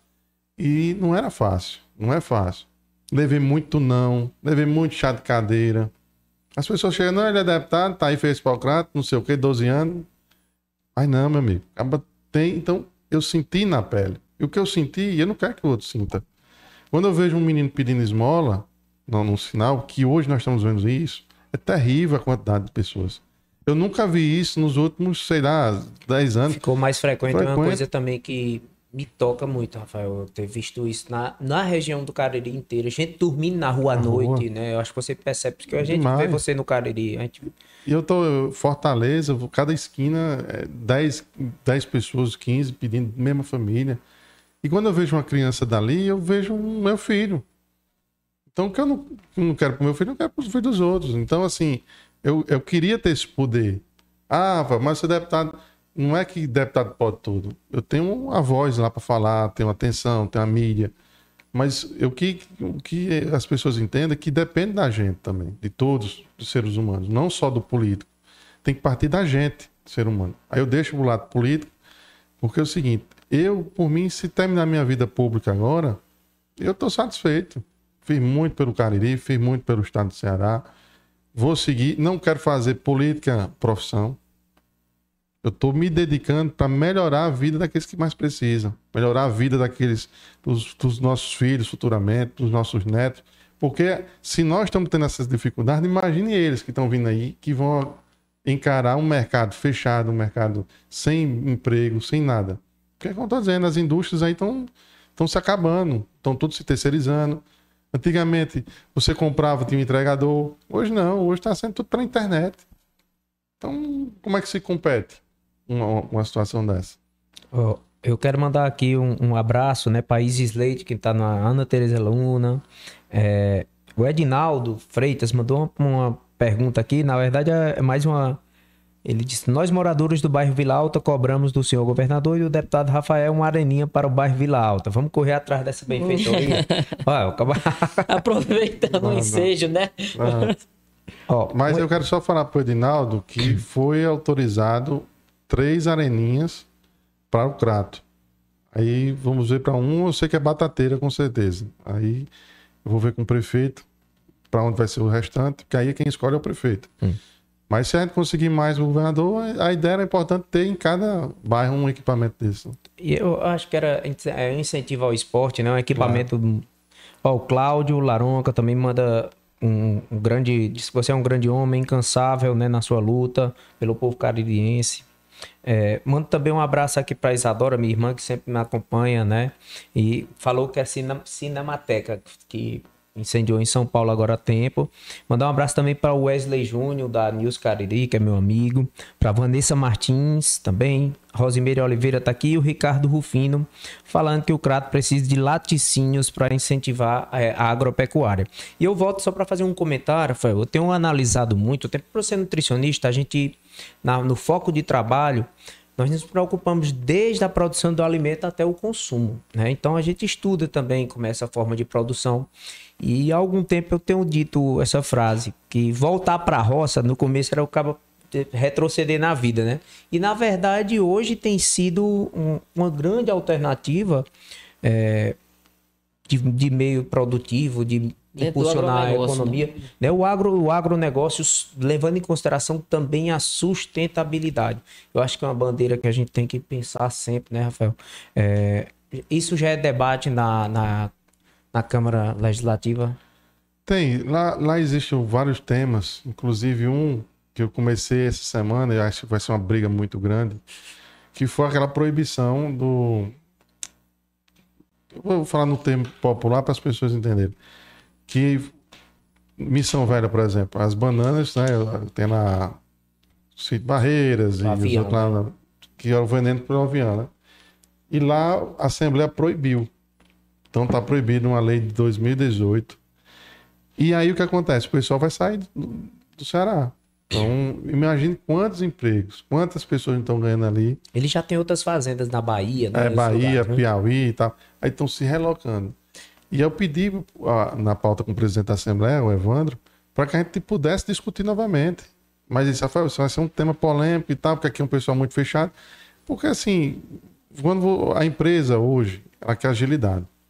Do momento que você passa, você tem um avião, tá aqui jogando veneno e faz um, um trabalho em um dia, você vai ter pessoas trabalhando só mesmo veneno, botando até mais agrotóxico no, no, nos, no, nas bananas, no caso, e demorado. Então hoje o empresário quer agilidade. Olha o que nós estamos perdendo. E eu conheço uma pessoa de dentro do sítio Barreiros, pode ter certeza que essa, essa transição para outros estados ela já está bem avançada, hum. infelizmente. Então, assim, é uma luta que nós vamos fazer e tal. Eu acho que tem que ter incentivo para as cooperativas. A gente tem que fortalecer. É como estou dizendo, o, o, nosso Cariri, graças a Deus, nós temos muita água. Tem energia solar agora que está todo mundo aí querendo investir.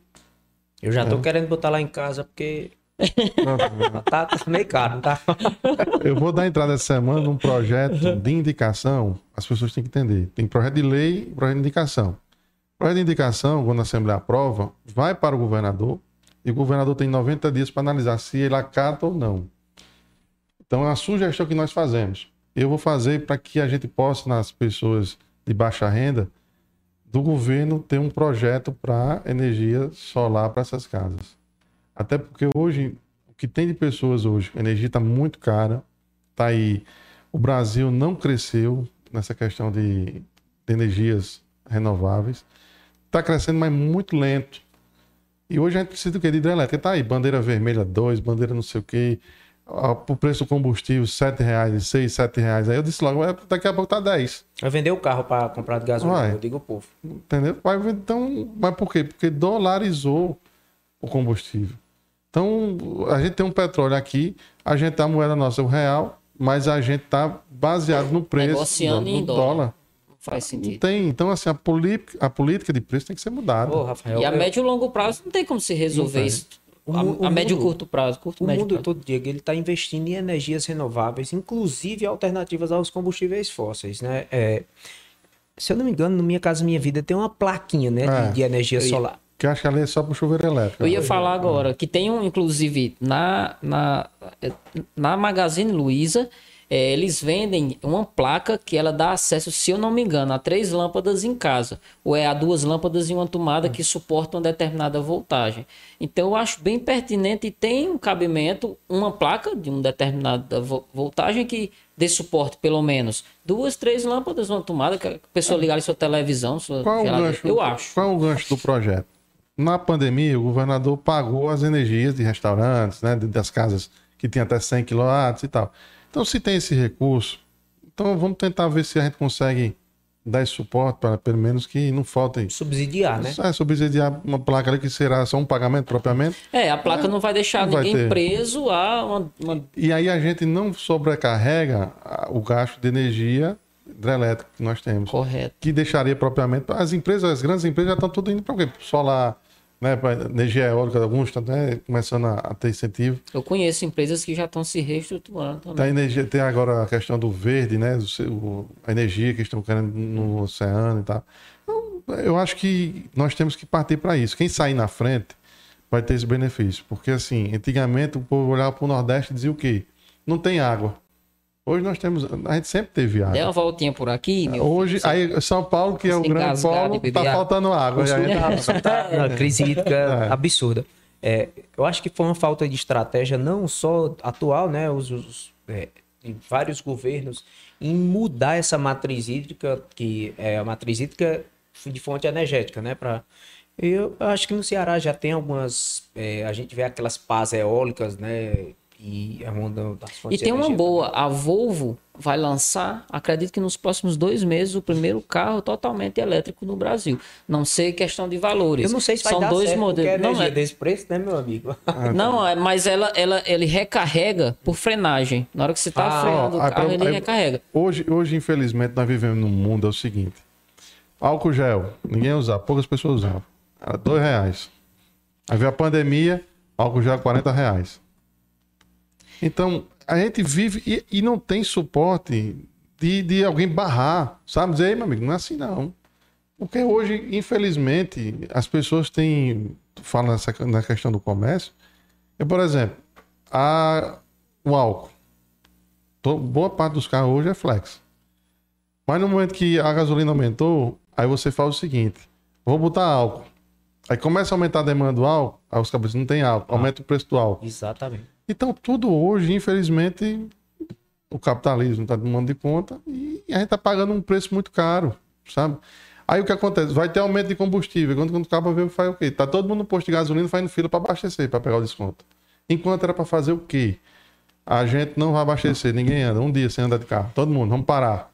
Aí os caminhoneiros. Você sabe a época que eu coloquei combustível mais barato no Cariri? Foi na primeira, no primeiro lockdown. Que ninguém saía de casa. Quando eu olhei o posto, baixou quase um real. Hum. Você pega é, é, essa questão. Os caminhoneiros pararam o Brasil para aquele tempo. Tá aí. Tá lá, tem o, diesel é mais barato. E quando você deixa o diesel mais barato, você deixa o quê? Quem tem Hilux mais barato. Aí o, cara que tá na ponta que não tem carro a diesel, carro diesel é caro hoje. né? Então, assim, você no fundo, no fundo tá beneficiando as pessoas que não precisam ser beneficiando. Mas tem a questão do transporte também. Infelizmente, Rafael, estruturalmente, o Brasil tinha uma malha viária que foi desconstruída a partir da década de 50, né? É, eu sempre. eles fizeram isso com o Brasil, né? Um lobby para a indústria automotiva, para construir estrada. Nós perdemos uma malha viária que era riquíssima. Os grandes países do mundo utilizam a malha viária por quê? Muito mais segura, muito mais barata, a manutenção baixíssima, infam- infimamente. Isso reflete o custo das coisas. E você pegar aí, por exemplo, eu acho que a política do país de transporte está errada. Vou dizer por quê. Quando você terceiriza, privatiza, o que, que o país faz? Ele primeiro faz a estrada, perde um rumo de tempo ali, há superfaturamentos e tal, a gente vê lá como é feito, e depois ele faz o leilão. Ao meu ver, é para ser o contrário. Aqui, vamos aqui duplicar de Iguatu a Fortaleza, por exemplo, até a Chorozinha ali. Tá, solta a licitação. Quem ganhar tem que duplicar. Aí o empresário que vai ter que investir, ele vai investir em algo que tenha durabilidade, que não vai querer estar tá tabando buraco. Ele vai, querendo ou não, tá Sim, dando privatizar uma... a via que tu diz, Isso. né? Porque é. hoje o que acontece? Querendo ou não, vai ser privatizado. Mas como é que estão fazendo hoje? Eles duplicam, gastam um absurdo de dinheiro e depois de para o empresário ganhar dinheiro. Então era para ser o contrário. Você tem interesse? Tem. A licitação está aí, invista para você ter seu retorno. Aí hoje a gente tem uma política, por exemplo, é, é, do Rio Grande do Norte ali, Natal até Maceió está sendo feita a duplicação. Já foi, está tá sendo feita, não, já foi feita. Já já eles vão terceirizar, eles vão privatizar. Desse jeito eu também queria que me desse para eu ficar administrando. Entendeu? Depois tá tudo feito. Né? Então, então é isso que tem que mudar. Você quer? Faça. Aí o país evita, aí não, aí fica lá, tapa buraco, é não sei o que e tal. E todo mundo paga. Se você tem algo de qualidade, a pessoa paga. Porque hoje as estradas daqui para Fortaleza, tirando a parte estadual, que tão boa, que já foi feita a recuperação, mas tem uma parte federal que tá horrível. A gente entende que é o país todo, é um, é o, o Brasil não é pequeno, mas a demanda existe. Rafael, eu, meu sonho era que tivesse trens. Os trens, eu falo, acho ferroviária, mas eu, o intuito era falar ferroviária. O mundo inteiro usa malha ferroviária para transportar alimentos, minério, e o nosso, a maior parte, ainda teve uma iniciativa de reestruturação, né? Tem a Transnordestina, né? Tem. Que é, que é... Agora, por exemplo, quanto tempo não já vem? Oito anos, acho. Oito, nove, dez anos, é, sei lá. Acaba faz uma coisa para o surdo neto ver aqui no Brasil, né? Como uma realidade. Infelizmente, na China você vê a, a, a, presteza que eles fazem uma obra pública, não sei. Não, ligeiro. É rápido. Aquele hospital de campanha que eles fizeram da Covid foi uma coisa que o mundo viu. A rapidez hoje. E é porque ele é um, um, um país meramente estatal, né? Você vê, Tiber, a China hoje ela está indo para ser o país número um do mundo. Ela vai passar os Estados Unidos. Mas por quê? Porque ela pegou essa, essa forma de trabalhar, sei lá, 24 horas, trabalha 20. Trabalhando, não sei o quê. Tudo você faz incentivo, agilidade. A forma da pandemia, como eles encararam. Aí muitos dizem, não, quem criou foi a China, o, o, o vírus, não sei o quê. O importante é que eles estavam, foi o país que estava mais preparado enfrentamento. E foi que morreu poucas pessoas. E eles vendem tudo. Tudo. Tudo que você pensar aqui da nossa vestimenta, aqui se tirar o, o, o tênis, as coisas, tudo tem alguma aqui, coisa da China. Tudo, a base. A... Então, assim, para falar é. Eles tornaram o mundo dependente do, do, do mercado. mercado. Do, eles atuam dele, em né? todos os setores Todo. que você. Onde você olhar, tem algo chinês. E outra coisa que as poucas pessoas não estão vendo. Aos poucos, eles estão comprando coisas no Brasil. Sim. Vou dar um exemplo para você, outro, bem prato. O Banco BIC, quem foi que comprou? Chinês. O Bic era daqui, né? Era, era daqui, do Coronel Adalto. É. Né? Então, ele comprou, fechou em algumas. Toda a cidade deixou só em, em, São Paulo. Por quê? Ele só quer aquele CNPJ do banco aberto. Para futuramente eles vão ver. Quando eles vierem, estão dizendo que já compraram uma parte da Globo. Então eles estão. Se eu não me engano, eu vi algo referente a, a Bandeirantes também. Não, eles estão comprando aos poucos. Quando Vier, já vem. Compra com... estratégica. É. Se você ligar sua televisão de manhã que tiver um rapazinho assim com ele puxado assim, ó, você já sabe, viu? É.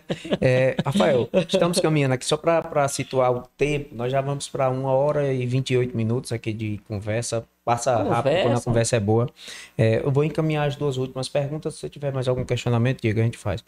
É, a política, né? Nós já falamos um pouquinho sobre a polarização atual, né? É, basta você ver as recentes pesquisas né, presidenciais de, de, e eu quero saber, na tua opinião, o que é que causou essa polarização e como amenizar. Primeiro, a gente está vivendo até no início do, do nosso bate-papo, eu falei sobre isso. Que a gente está vivendo hoje, ou a pessoa é Bolsonaro, ou hoje a pessoa é Lula. O que é que falta hoje no país e na política no geral? Renovação. Nós não temos. Eu acho que o Lula já deu a contribuição dele. Esse é o meu ponto de vista. Eu acho que o Lula foi presidente oito anos, fez muita coisa naquele momento que teve na, na presidência. E eu acho assim, tirar Lula e Bolsonaro, quem ficou? Ah, eu tenho o Ciro, que vem outras. Era o? Aí tem o Luciano Huck, aí deram o Domingão ao Luciano Huck, ele já esqueceu. né? Aí tem pegar o Brasil, pegou o é Domingão. o Domingão. Aí você tem agora o governador do Rio Grande do Sul, que lá dizem Eduardo que Leite, né? é. Eduardo Leite. Então, a gente não tem uma, uma- uma- nomes novos. Eu sou contra a reeleição para poder executivo. Eu acho que poderia mudar para cinco anos, até porque eu acho que no segundo mandato dá uma. A pessoa relaxa, sabe? Fica mais. Você trabalhou primeiro para fazer o segundo. Pra lutar, é, eu acho que se fizesse um mandato cinco anos sem a reeleição, eu acho que o Brasil dava mais oportunidades. Porque quando você pensa, por exemplo, o PT ficou os oito, um depois mais quatro da Dilma, e depois mais dois. mais dois dela. Então ficou 14 anos. Aí entrou o Temer, que foi tampão, e depois veio agora o Bolsonaro. Eu acho que tem que ter essa movimentação de poder, até para que as pessoas vejam. Que é como todo dia, a, a mesmice, às Eu vezes. não sei é, o teu pensamento, mas eu acredito muito que o poder ele corrompe. Às vezes você começa até por um interesse, por paixão, mas chega uma hora que, que o poder se sobressai a, a tudo A isso. e vaidade e começa tudo a- isso, assim, também? Assim, a vaidade, o narcisismo, o poder, e tudo gira em torno do poder. Aquela cadeira ela começa a se tornar extremamente atraente, meu precioso, ninguém Uhum. senta nela. Eu penso assim, eu acho que um mandato de cinco, seis anos e pronto. Ó, esse enfrentamento que o Bolsonaro está tendo com o Supremo, eu acho que você ser um, um- um cargo vitalício, que ele fica até 75 anos, sabe? Você dá uma margem de muito tempo. Eu acho que poderia ser o quê? Era, era uma forma que não políticos indicassem. Porque no momento que eu, Em outros eu sou- países, a Suprema Corte é renovada. né, por renovada. eu acho que, que tem que fazer essa mudança. Não é derruba. Eu acho que esse negócio de impeachment foi muito ruim para a democracia, para o mundo. Você chega e diz, não, derrubaram uma presidente. que abre precedente para qualquer coisa agora. Tá, aí agora quer derrubar o Alexandre de Moraes. Eu acho que tem que ter um prazo. Por exemplo, ministro Supremo, cinco anos, sei lá. um- Algo que tem que ser discutido. Como é a forma dele ser eleito? Bota aí que os órgãos votem, né? Assim, OAB, a OAB, senadores, né? né? o Ministério Público, sei lá, uma, uma, para que haja uma soma, escolha. Não pode é, eu pegar aqui, eu sou o presidente, aí eu pego, boto quem eu quiser lá. Então a pessoa querendo ou não fica com interferência na E faz tudo para ser indicado, né? Tá? A gente vê. Eu, eu vejo uma visão de prestação de contas, como é o trabalho que você faz. Né? Tem que haver uma prestação de contas, mas como essa pessoa que vai ficar praticamente o resto de sua vida Ó, vai prestar. tem, tem uma crítica que fazem ao, ao- aquele ministro, como é, que é- esqueci a memória dele agora, que, que solta todo mundo, como é o nome dele? É o Gilmar Mendes. Gilmar Mendes. Aí hoje eu vi a matéria disso. Gilmar Mendes é, nega o pedido de Jay Ives. Eu digo, então ele só não solta mais, porque o que solta Tá não solta, ele vai, vai terminar preso. né? É verdade. né? Todo mundo diz que ele solta tudo. Então aí você chega, o DJ não foi solto. Então, assim, eu acho que tem que ter essa, essa mudança, sabe? Porque o- geralmente é com 50 anos. O cara passa 25 anos sentado, com uma caneta na mão. Porque, por exemplo, há, dois, há um ano atrás, o Lula estava fora do jogo. Era ficha suja, isso, isso, isso. Uma canetada, o juiz anulou tudo, o Lula tá no jogo. Então, assim, eu acho que tem que ter essa mudança. não... Eu acho que a- a- a- o- são três poderes, mas não, não pode ter interferência. Sabe? Tem que ter a, separação. Eu aproveito para lhe perguntar: é, alguns, alguns intelectuais políticos já têm também direcionado. Houve até um- uma, uma tentativa no Brasil algumas décadas atrás do regime, né? E se fala muito em parlamentarismo para evitar também que você tenha esse poder supremo na mão de um executivo. O que, é que você acha sobre isso? Ah, Eu acho bacana, eu acho que houve já um plebiscito naquela época aqui, e, a maioria venceu, né, mantendo o regime que está hoje. O que eu acho que eu acho que tem que ser mais transparente. Eu acho que as pessoas têm que entender o que é o Congresso Nacional. As pessoas têm que entender o que é o Supremo, sabe o que é o TSE. Tem pessoas que não sabem o que, que significa. Vê na televisão, vê aquilo ali, mas não sabe o, o- Então eu acho que mudar de regime nesse momento, já que houve um plebiscito e a maioria venceu, e a gente vive na democracia, tem que ser respeitado. O que não pode é a pessoa querer dizer que vai mandar fechar um Supremo, botar é, a ditadura novamente. Eu acho que isso aí, no momento, a gente não corre esse risco.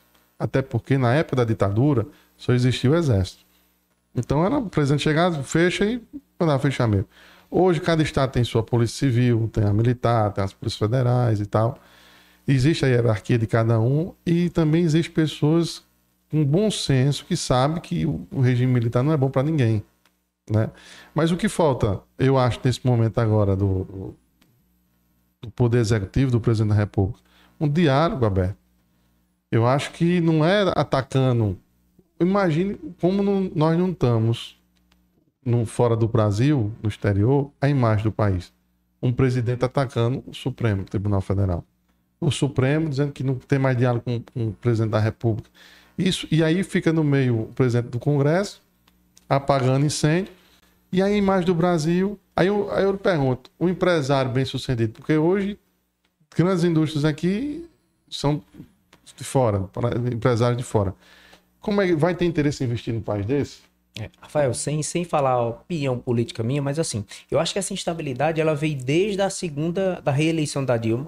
Né? Vem um país com instabilidade muito grande, é, em que foi colocada posta a credibilidade das eleições, a governabilidade dela não foi boa desde o segundo mandato. Eu acho que eu também concordo contigo é, nessa questão de não ter reeleição para carga executiva, até para você não estar tá trabalhando em cima e usar a máquina para se reeleger né? Porque é uma desvantagem absurda uhum. quando você tem a máquina. Gigante. Né?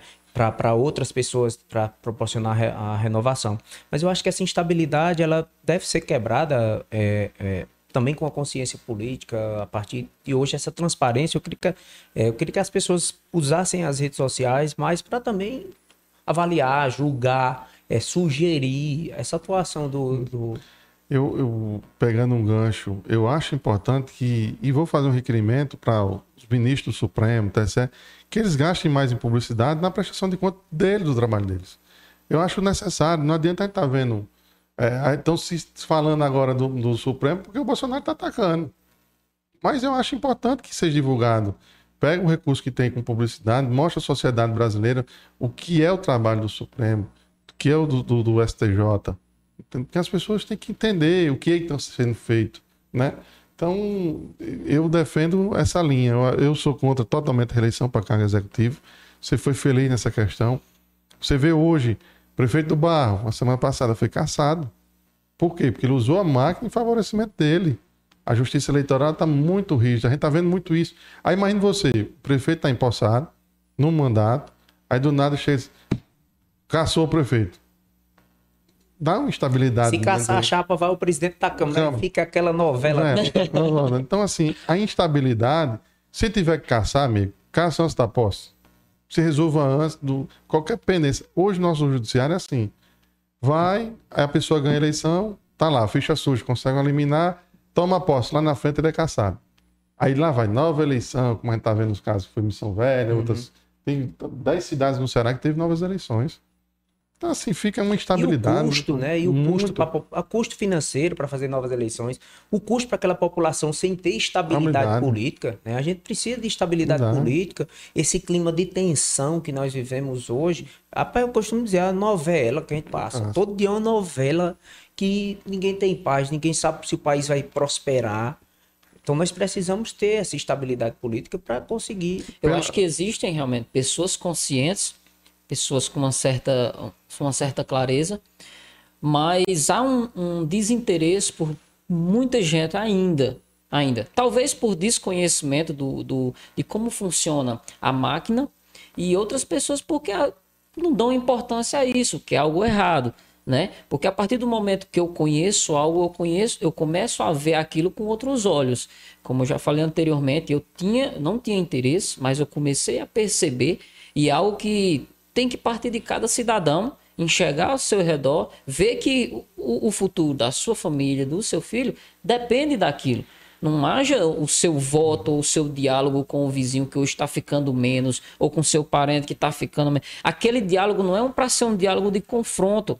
O debate é um debate de ideias, parlamento, parlar é falar, é conversar, né? Então isso pode ser feito no, no encontro de famílias, isso pode ser feito, mas é necessária a discussão e a conversa, mas com serenidade, com clareza, respeitando a opinião do Claro, outro. e, e é importante a gente ver, assim, incentivar a participação de jovens, de, de mulheres. Porque hoje, hoje a justiça eleitoral, a legislação eleitoral, o que, é que ela faz? Obriga você a ter 30% de mulheres. Aí todo mundo sabe, boa parte do pessoal usa candidatos laranjas, aquele negócio todo. Um fundo partidário é obrigatório a ter para mulher. Obrigatório. Então, falta isso. Você vê hoje na, na Câmara do Crato tem verea- três vereadores. Foi uma renovação. Não tinha uma na época. Não tinha duas, ficou três, né? Ficou três agora. Historicamente, nós tivemos muito pouca gente. Pouco. Eu acho que o Crato nunca teve nem prefeita mulher. Não. Não teve. né? Nem acho não. Então, assim, eu acho que E as falta. vereadoras eu conto na mão aqui, ó. A gente conta na mão. Tá né? E eu acho que falta essa participação maior. Mas para isso, a gente tem que estar incentivando. Ah, o jovem não tem uma estrutura financeira e tal.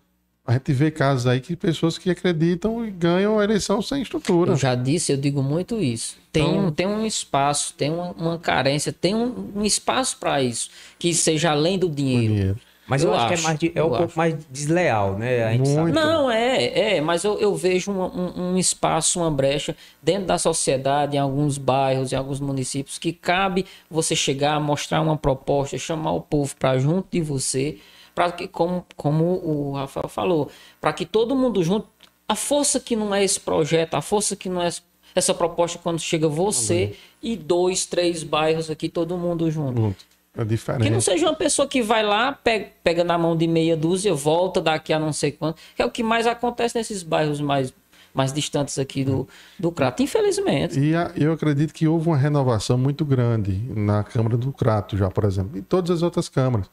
Teve um caso uma vez em Vaz Alegre que lá só um foi reeleito, o restante foi todos novos. Acho que foi no pleito passado. Foi. Tá, Tem um amigo meu que é, que é de lá. e- Então, eu acredito que já agora houve no Crato, no Juazeiro também. Então, vamos discutir, vamos botar. Acho que tem que mudar. Eu acho que não pode estar continuando esses vícios antigos. Essa política antiga tem que se acabar. O mundo está mudando. E quem não mudar vai ficar para Vai trás. ficar pra trás. E aí a gente já perdeu muito tempo, Crato. Eu acho que eu estou muito falando em Crato porque é aqui a gente tem que discutir essa questão, mas no Ceará como um todo, a gente tem que pensar na renovação, na Assembleia dessa renovada, na Câmara Federal uma renovação, sabe? Eu fico vendo lá, tem muitos jovens hoje na Assembleia. Você tem o David Raimundão, que é jovem, o Daniel, o Leonardo, o André Fernandes, que foi mais votado. O André Fernandes é um exemplo disso. Pegou a onda do Bolsonaro com rede social e o cara tirou Sem 100, gastar, né? sem gastar, tirou 130 mil votos. É muito voto do Estado. Então, assim, eu acho que a gente tem que incentivar os nossos jovens. Agora, não pode ser também a toda direita de um alucinado querer ser candidato para só atrapalhar e. Porque é difícil uma eleição. Hoje, por exemplo, nós temos no Crato com a 12.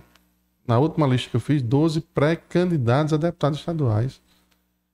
É difícil você também ter uma quantidade dessa aí, que você está tirando a chance daquele que pode ganhar a eleição. Então, tem que ser, tem que ser um, algo pensado. Tem que ser propositivo, Rafael, né? eu, Não- eu, e ser aproveito- aleatório. E assim, né? Só a questão da proposição, porque as pessoas. Eu acredito muito no cooperativismo.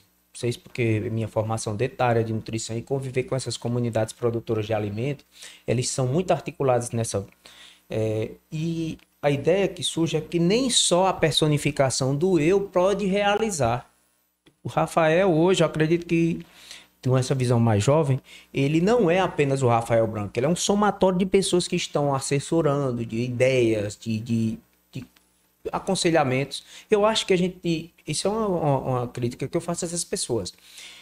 Estar só em cima de somente eu posso fazer, essa personificação ela não existe e ele não tem vaga. O Crato Ah, fica sem Eu representatividade. tive é, a notícia que o Pedro Lobo podia assumir a, a Assembleia. Aí teve lá uma. Teve quem assumiu foi o Guilherme, o Guilherme Saraiva, o Guilherme Sampaio, que é vereador no, no Fortaleza e assumiu a Assembleia. Eu disse numa entrevista em rádio, eu torço pro Leitão assumir agora. Ele é suplente também. Eu torço pro Pedro Lobo. Quanto mais nossos representantes aqui, mais força nós teremos. né? De estar lá dando apoio, de ajudar e tal. Lá na Assembleia, as pessoas falam por cidade. É, o Crato, eu sou conhecido como Crato, porque é a base do Crato. Não é, ele é o deputado do Crato. E não é, o deputado é do Ceará. Mas a forma que passam hoje no, na Assembleia é desse jeito. Hum. É, imagine vocês, se o Leitão entra, o Pedro Lobo entra, três deputados do, do Crato. A força que tem, o impacto, dizer, vamos aqui unir nós, nós três aqui, vamos. Eu quero que cresça. A gente, é como estou dizendo, a gente tem que pensar em política de grupo. Nós temos que ter um deputado federal. Um absurdo a gente não ter um deputado federal. Não tem nenhum da região do Cariri. Só o Pedro Bezerra que está caçado. É, né? E aí a base dele é Juazeiro, foi, foi mais votado no Crato. Mas eu estou dizendo daqui, do Crato. Quem nós temos? O federal já teve época que o Cariri teve quatro deputados federais. E bem seis, sete estaduais. Hoje nós só temos um federal. Pois é. E aí é difícil. Eu, eu, né? e, e eu acredito muito nisso, até porque você tendo três, quatro que tem uma relação voltada ao bem da região, fortalece demais, sem nenhum tipo de, de ideologia. Uhum. Porque eu acho que é, essa, essa coisa da ideologia hoje dentro da política, que passa para a sociedade também, ela dificulta as relações dentro do, do contexto de que é, muitas vezes a ideologia, da forma que eu entendo, é eu querer impor a minha ideia acima do resultado final, que é um, um bem para aquilo ali. Então, se a gente conseguir ver, enxergar além disso, a gente consegue muito. A gente consegue. As, o que eu estou notando hoje, as pessoas não votam mais em partido. As pessoas votam na pessoa. Concordo. Então, falando... você pegar aqui, você tirar o Lula do PT e botar Lula em qualquer outro partido, o povo vai votar no Lula. Quem vota no Lula votar nele, onde partido que ele tiver. Então, assim, por que, que eu me sinto bem no MDB? O MDB, ele dá liberdade. Então, eu vi uma entrevista agora recentemente do Eunício, ele disse: Eu, junto com Renan Calheiros e outro senador, fui voto vencido no impeachment da Dilma. Mas eu, como líder do MDB, mesmo com voto vencido e sendo contra, ele foi obrigado a ir e dizer que votava no, no, no, no, no impeachment da Dilma, pela posição do partido que ele fazia. Mas ninguém sabe que ele foi o responsável, junto com o Renan, numa emenda no projeto para deixar a Dilma elegível. Então ele fez essa, essa manobra. A Dilma pôde ser depois candidata a senadora por, por Minas Gerais, porque o Eunício, junto com o Renan, fez esse, uma petição no, no, processo de impeachment e deixou ela no jogo. Porque ela era para ficar oito anos sem ser candidata a nada. Mas ele foi voto vencido na questão, e aí, como estou dizendo, dá liberdade. Eu acho que política, nós temos que. São troca de ideias, debate. Porque o que você for discutir, alguém será afetado. Não adianta quer dizer, vamos aqui resolver todo mundo. Não se resolve. Alguém vai ser beneficiado, como alguém vai ser, vai ter um, um prejuízo. Mas no debate é onde a gente consegue chegar no meio termo que possa minimamente as pessoas um ser comum, né? O que o que você acha da candidatura avulso? Só uma Avulso é sem partido. Sem, é, sem partido. Eu, é, Preju é ruim. É, é ruim porque assim, você tem que ter. Eu acho que agora vai mudar a legislação, vai reduzir. Aquele partido que não bater o número vai. Hoje nós temos também muito partido que não legenda, existe, é né? legenda. legenda. Eu acredito que vai ficar em torno de 10, 12 partidos. E aí dá mais. Tem 35 hoje, né? 35. E aí o fundo partidário não é todos que recebem e tal. Quando tinha as coligações, muito partido era feito de aluguel.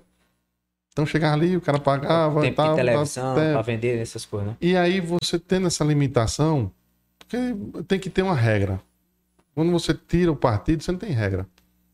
Então eu acho que tem que ter uma. Pelo menos um mínimo. Eu acho que ainda não é o momento. Até nos Estados Unidos só tem dois, né? É, Mas tem, né? Só tem dois. É. Então lá tem, é democratas né, e republicanos. Então acho que tem que no mínimo uma regrazinha aí tem que ter.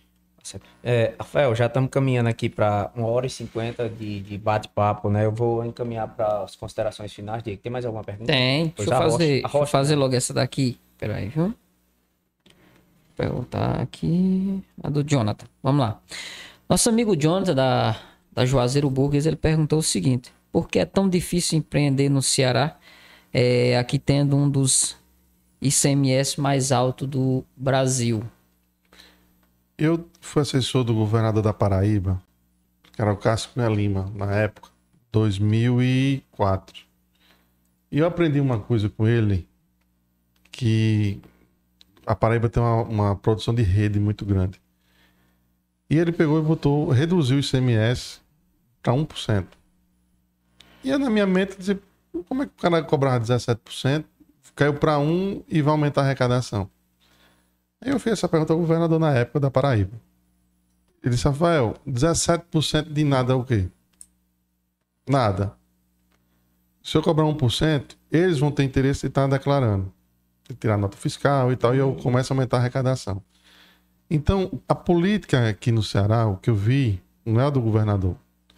A política que veio antes era só aumenta a arrecadação, aumenta. E isso aumenta o quê? Quando você quer ser rápido, aumenta o tributo. Controle fiscal aumenta. Aumenta o ICMS. E aí hoje é difícil um governo hoje tentar reduzir. No momento que você tenta reduzir, você cai o cofre. E agora? No momento que está a situação. Então, assim, o grande problema hoje foi a política. Quem controlou isso? O secretário de Finanças, Mauro Filho, que faz uns, uns 5, 6 mandatos que controla a questão financeira do Estado do Ceará. Então, vinha aquela política que é de teto, o CMS do combustível, 29%, outros aí tem a tributação diferente e tal. Então, assim, no momento que você mexe, nesse momento agora, mexe é difícil. orçamento total, né? Mexe no orçamento. E não é momento de mexer no orçamento. Não, pra agora o que, o que o governo federal tem que fazer, e aí a Câmara Federal, é a gente tentar que o empreendedor tenha um, algo mais simplificado. Sabe? E não. Porque ICMS é Estado. A proposta do, da tributação única é. Exato. Então é tentar colocar que isso seja rápido, né? Para ser votado, para ser colocado em prática. Porque hoje tem muito imposto. É PIS, é CONFIS, é não sei o quê. E o empreendedor tem que ter, eu acho que Banco do Nordeste, estou marcando audiência com o presidente do Banco do Nordeste, para que a gente venha ao Cariri discutir pra, o que, é que o banco pode ajudar a oferecer ao empreendedor. Eu tenho na Paraíba lá também, tem um projeto que é empreender. Lá é cobrado 1,5% dos terceirizados, é feito um caixa e é feito um projeto. Você tem lá, é um estudo que é feito, passa pelo Sebrae, tudo Aí você pega um empréstimo com 0,3% de juros, é mínimo, e a pessoa começa a pagar com um ano de carência e tal. Então, a própria, isso era o Banco do Povo que a gente queria fazer aqui, que era o Banco Buritis, aqui no Crato. Que é a mesma ideia que tem lá e a gente ser implantado aqui. Para que a gente possa dar um apoio ao empreendedor. Mas para isso tem que ser mudado, a simplificado. Já está o, o, tem um empreender não, aqui é o microempreendedor, que as poucas, poucas pessoas sabem. O micro, você hoje abre uma, a empresa, pode emitir nota fiscal. Até 80, até 80 mil você não paga imposto. Então você fica isento. E vale para sua aposentadoria. Então poucas pessoas sabem que existe isso. Mas tem que mostrar que existe. Até que Deus o livre aconteça alguma coisa, o INSS cobra. O, o Jonathan, que ele investe e acredita muito no jovem, eu acho que ele vai concordar comigo que eu acredito que esse tipo de incentivo é, para proporcionar a, a, aos jovens é, para que eles tenham a oportunidade de colocar a sua ideia em prática e pelo uhum. menos vivenciar o valor do dinheiro, o valor do trabalho, como funciona o mercado, que às vezes o jovem fica ali debaixo da família até seus 20, 22, 25 anos, quando ele sai para o mundo, ele se aterroriza, ele não entende o que acontece ali. Ele às vezes fica na... E é um, um potencial, às vezes, um potencial empreendedor que a gente perde. E tendo essa educação dentro da escola, acredito eu, tendo essa educação dentro da escola e ele vendo que no futuro ele tem a chance de colocar um negocinho ali para ele, eu acho que isso era muito válido para a gente, vendo num, num, contexto geral. Eu defendo essa linha, sabe? Eu acho que de chegar, de incentivar. Ah, eu tenho um projeto assim bacana, isso, isso. Vamos aqui, quanto custa? Tanto. Como é que o banco pode entrar? E o banco ir fiscalizando. Ó, vou liberar a primeira parcela aqui agora. Traz Vamos aqui os números. Cadê o Sebrae? Está acompanhando? Tá. Tem várias Tem estruturas para capacitar Isso. também no, no, empreendedorismo aqui. Para a pessoa, quando receber o recurso, ele está preparado para receber. E aí vamos cobrando, vamos acompanhando e tal. Eu acho que tem que apostar nisso. Hoje está muito digital, tudo isso. E, a, e a, o cearense, o povo brasileiro é muito criativo. Vai se reinventar. Aparecem novos empregos, novos trabalhos. Você... Acaba uns, mas você vê coisas aparecendo que você nem imaginava. E aí é né? uma forma da gente fazer geração de renda, Concordo. né? Sem depender de, de, de emprego, de geração. Então é é botar para que isso. Deixa eu Mais ver. alguém, Diego? Tem. Essa, essa daqui falou que não quer seguir uma carreira, uma carreira política. É, o Rafael Gonçalves, ele, Rafael Gomes, ele pergunta o seguinte: queria saber do deputado se ele tem pretensões a ser, a concorrer, na verdade, à prefeitura do Crato, futuramente. Eu sempre, Eu já vi uma entrevista outra você falando sobre isso. eu sempre entrego o meu destino na mão de Deus. Eu minto se eu falar, não, não tem interesse. Eu acho que todo político tem sua vontade de, de gerir sua, a sua cidade. Eu fui, e eu, eu sou muito agradecido ao Ronaldo, que me deu a oportunidade de ser secretário de governo na época. E o secretário de governo, você interfere em todas as secretarias. Então, assim, eu conheço na palma da minha mão a gestão da prefeitura. Eu sei onde buscar recursos, eu sei onde que, que pode cortar gasto, eu sei onde que pode botar para funcionar. Eu me identifico muito com o executivo. Mas, repito, eu não quero fazer minha vida de política profissão. Eu estou à vontade no, no mandato que nós estamos, até onde Deus permitir. Estou à vontade de ser candidato a deputado federal, de ser candidato a deputado estadual, de não ser nada. Então, estou muito, muito feliz no momento. Quem tem que julgar isso é a população. Porque não é o ego de dizer eu quero ser prefeito. Claro, tem que ter a vontade. Mas você tem que ter uma história. Você tem que ter um, um legado, dizer, ah, eu juntei aqui o Diego, o Tibério, todo mundo aqui, e um grupo de outras lideranças, tem viabilidade para a gente ser. Rapaz, o melhor nome é o seu. Aí sim, mas não adianta dizer, ah, eu quero ser prefeito querer ser prefeito, por vaidade de ser prefeito. Vaidade, graças a Deus, eu não tenho. É tanto que eu cheguei aqui hoje, vocês viram, sozinho. Não gosto de andar, odeio fuxico. O cara que encostar pra mim e contar. Meu amigo, hoje, você tá correndo o risco de errar um pé do ouvido. Porque assim, na política tem muito isso. Ah, fulaninho disse ali que não voto em você, que não sei o quê. Pra ouvir o que você vai dizer e pra fazer uma, uma picuinha. Em 2018, eu pequei muito na eleição. Porque eu via muito, sabe, de, de chegar, ah, vá ali, não sei o que e tal. E pra mim, não, eu não trouxe nenhum ganho. Pelo contrário, me atrapalhou. E isso eu peguei como aprendizado. Então hoje, eu gosto de andar sozinho, vou aqui rezando, pedindo a Deus que me oriente, me dê os caminhos certos. E assim, sem querer, quando uma pessoa começa a fazer um fugico, eu corto logo. Só, não tem interesse. Se a pessoa disse isso, problema é dela. Eu quero seguir esse caminho. Porque quanto menos a gente se envenenar, melhor e aí, aí flui mais, mais tranquilo a- os trabalhos. Eu acho que a população está reconhecendo. Pedi para fazer uma pesquisa, inclusive, que eu gosto de estar ouvindo. O que é que as pessoas estão ouvindo? O que é que as pessoas esperam do deputado, Rafael? Eu mandei fazer agora recentemente, acho que essa semana eu recebo um número. Para quê? Para que eu possa sempre estar me preparando para que as pessoas tenham orgulho de ter um deputado como eu. Eu me cobro 24 horas. Espera se eu estou indo bem. Será se eu não. Eu estou errando aonde? Se essas pessoas estão com algum receio, o que é que eu estou. Então, eu quero estar ouvindo. Então, uma pesquisa eu mandei fazer agora em todo o Cariri, não só no Crato, para que, o que as pessoas acham, o que, é que esperam do nosso trabalho. Justo. E pra fechar aqui a última pergunta do- da, da caixinha que a gente colocou lá, é uma pergunta do nosso amigo Paulinho Pires. Ele tá perguntando aqui se você é torcedor do São Paulo ou do Fortaleza. Do crato, digo, eu trouxe o crato. Jogou você no imprensado. Trouxe o Leandro.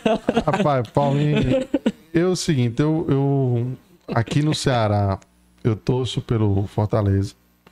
Mas para você ter uma ideia, quando eu disse era presidente do Congresso Nacional, tanto a Caixa, ou tanto o Ceará como a- o time de Fortaleza tinham um- uma proposta de patrocínio na Caixa Econômica. E era um valor, o Fortaleza recebeu 2 milhões e 400 e o Ceará 4 milhões. Como o Ceará, era, o Fortaleza era na segunda divisão, era menor. E eu, torcedor do Fortaleza, pedi ao início. E quando eu fui pedir, eu disse, agora também tem o Ceará.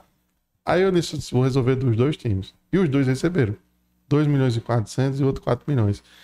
Então, assim, independente da torço, o São Paulo tá numa, uma, um ruim momento, mas aqui no Crato a gente já, já patrocinei o time da Barbárie, já, o Icasa, já patrocinei o time do Crato. Então, assim, eu quero que o esporte tenha. A gente tá recebendo essa arena Romeirão, que vai ser um, um palco ali que, se Deus quiser, vai trazer. E os times nossos têm que estar tá fortes. O time do Crato tá na Série D aí do Brasileirão. Já estou ajudando o presidente do Cobrinha aí, o Ivan. A gente tá batendo portas em algumas coisas para poder. Porque quanto mais forte tiver o nosso time, já pensou, o time vai participar da Fares Lopes. Passa Copa do Brasil, Flamengo e Crato, por exemplo. Aqui. Ou outro time que seja.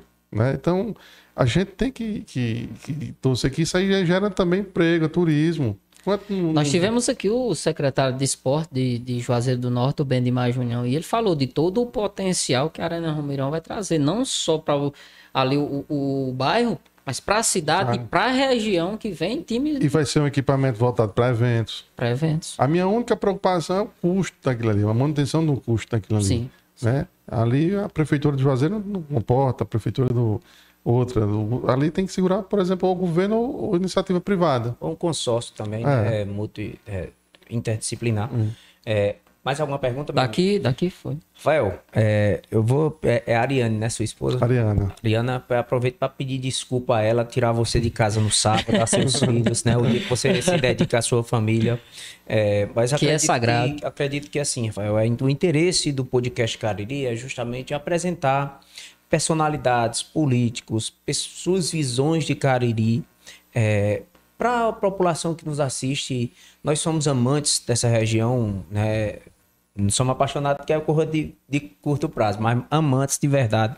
E ver assim a atuação de um deputado, tornar para os nossos espectadores, as pessoas que nos assistem, é, a, a, oportunidade de ter uma conversa franca de duas horas com o deputado, ter esse tempo que nós sabemos que o trabalho do, do, do, de um deputado é de, principalmente, eu perguntei, a pergunta inicial é, credenciado, não, você está se credenciando sempre e eu acho que isso é fundamental para que você mantenha uma legislatura em prol do povo, em prol do que você acredita e quero te parabenizar, é, agradecer por você ter aceito o convite, né? É, e agradecer também a todos que, que ficaram conosco até agora, no sábado, né? É, vendo um conteúdo que é de relevância, a gente acha que tem muita coisa, tem muito piseiro pra galera ir, muita é, coisa é, para o pessoal é. ir, mas tem muita gente que também tá focada, Rafael. Não, eu, eu primeiro agradeço o espaço, parabenizo, isso é importante. E como eu sempre disse, eu sou muito transparente em dizer o que estou fazendo, né? De estar tá aqui a cara, é, eu sempre passo, sempre digo que eu quero passar na vida fazendo amigos. A Expocrato eu fiz muitos amigos. Muita coisa em Brasília eu estou conseguindo liberação por os amigos que eu fiz durante a Expocrato. Por onde eu passei, na imprensa, na... Então, eu, eu quero isso, deixar um legado. Eu vim morar aqui no, no, nessa região por ter apaixonado por essa questão das pessoas se conhecerem desde pequeno, né? Por exemplo, hoje eu vejo no final, toda segunda-feira, quando eu posso, eu levo meus filhos para jogar bola ali com, com os Covinha, Neto Escovinha lá no Crato Tênis Clube. E a gente vê que os outros, é, eu conheço fulano porque eu jogava bola com ele no Crato Tênis Clube. É, Neto Escovinha é do meu tempo, viu? Aí, ó. É. Então, essa, essa, essa interação me conquistou, né? E de quando eu comecei a fazer esse Hipocrata, das pessoas me receberem bem e tal, e me dar um espaço que tive. Então, foi aqui que eu decidi escolher a, criar minha família, minha, minha esposa é cratense, meus filhos, um nasceu na Barbalha, o outro nasceu no Juazeiro e a mulher do Crato. Então, assim, Crato, Juazeiro, tem uma, tem uma. Não foi pensando politicamente. Uma família Crajubá. Claro. Mas ele me incentiva ainda mais a ajudar ainda essa população, sabe? De, de deixar esse legado. Esse pouco tempo, pouco tempo, fala assim, porque foi tão rápido que a gente sente em casa e de mostrar o trabalho que nós já temos, né? Desse prédio que a gente trouxe, que movimentou, que vai ser uma cara nova do Crato, as estradas, tanta coisa que a gente trouxe que a gente não pôde mostrar à população, não só aqui, mas em todo, todo o Ceará. Mas isso é, é legal. De estar tá mostrando, de estar. Tá...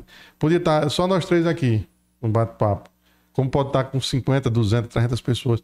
O importante é a gente estar tá aqui divulgando tá tendo uma conversa franca de botar a cara, você é a favor você é contra. Né? Eu sou muito. Ah, você é governo, na Assembleia faz tudo que o governo quer. Não, discute. A gente vai lá, discute, tira de pauta, bota. Isso é importante. Não é só acaba dizer só amém. A gente tem que ter nossas posições. E eu sou muito franco nisso.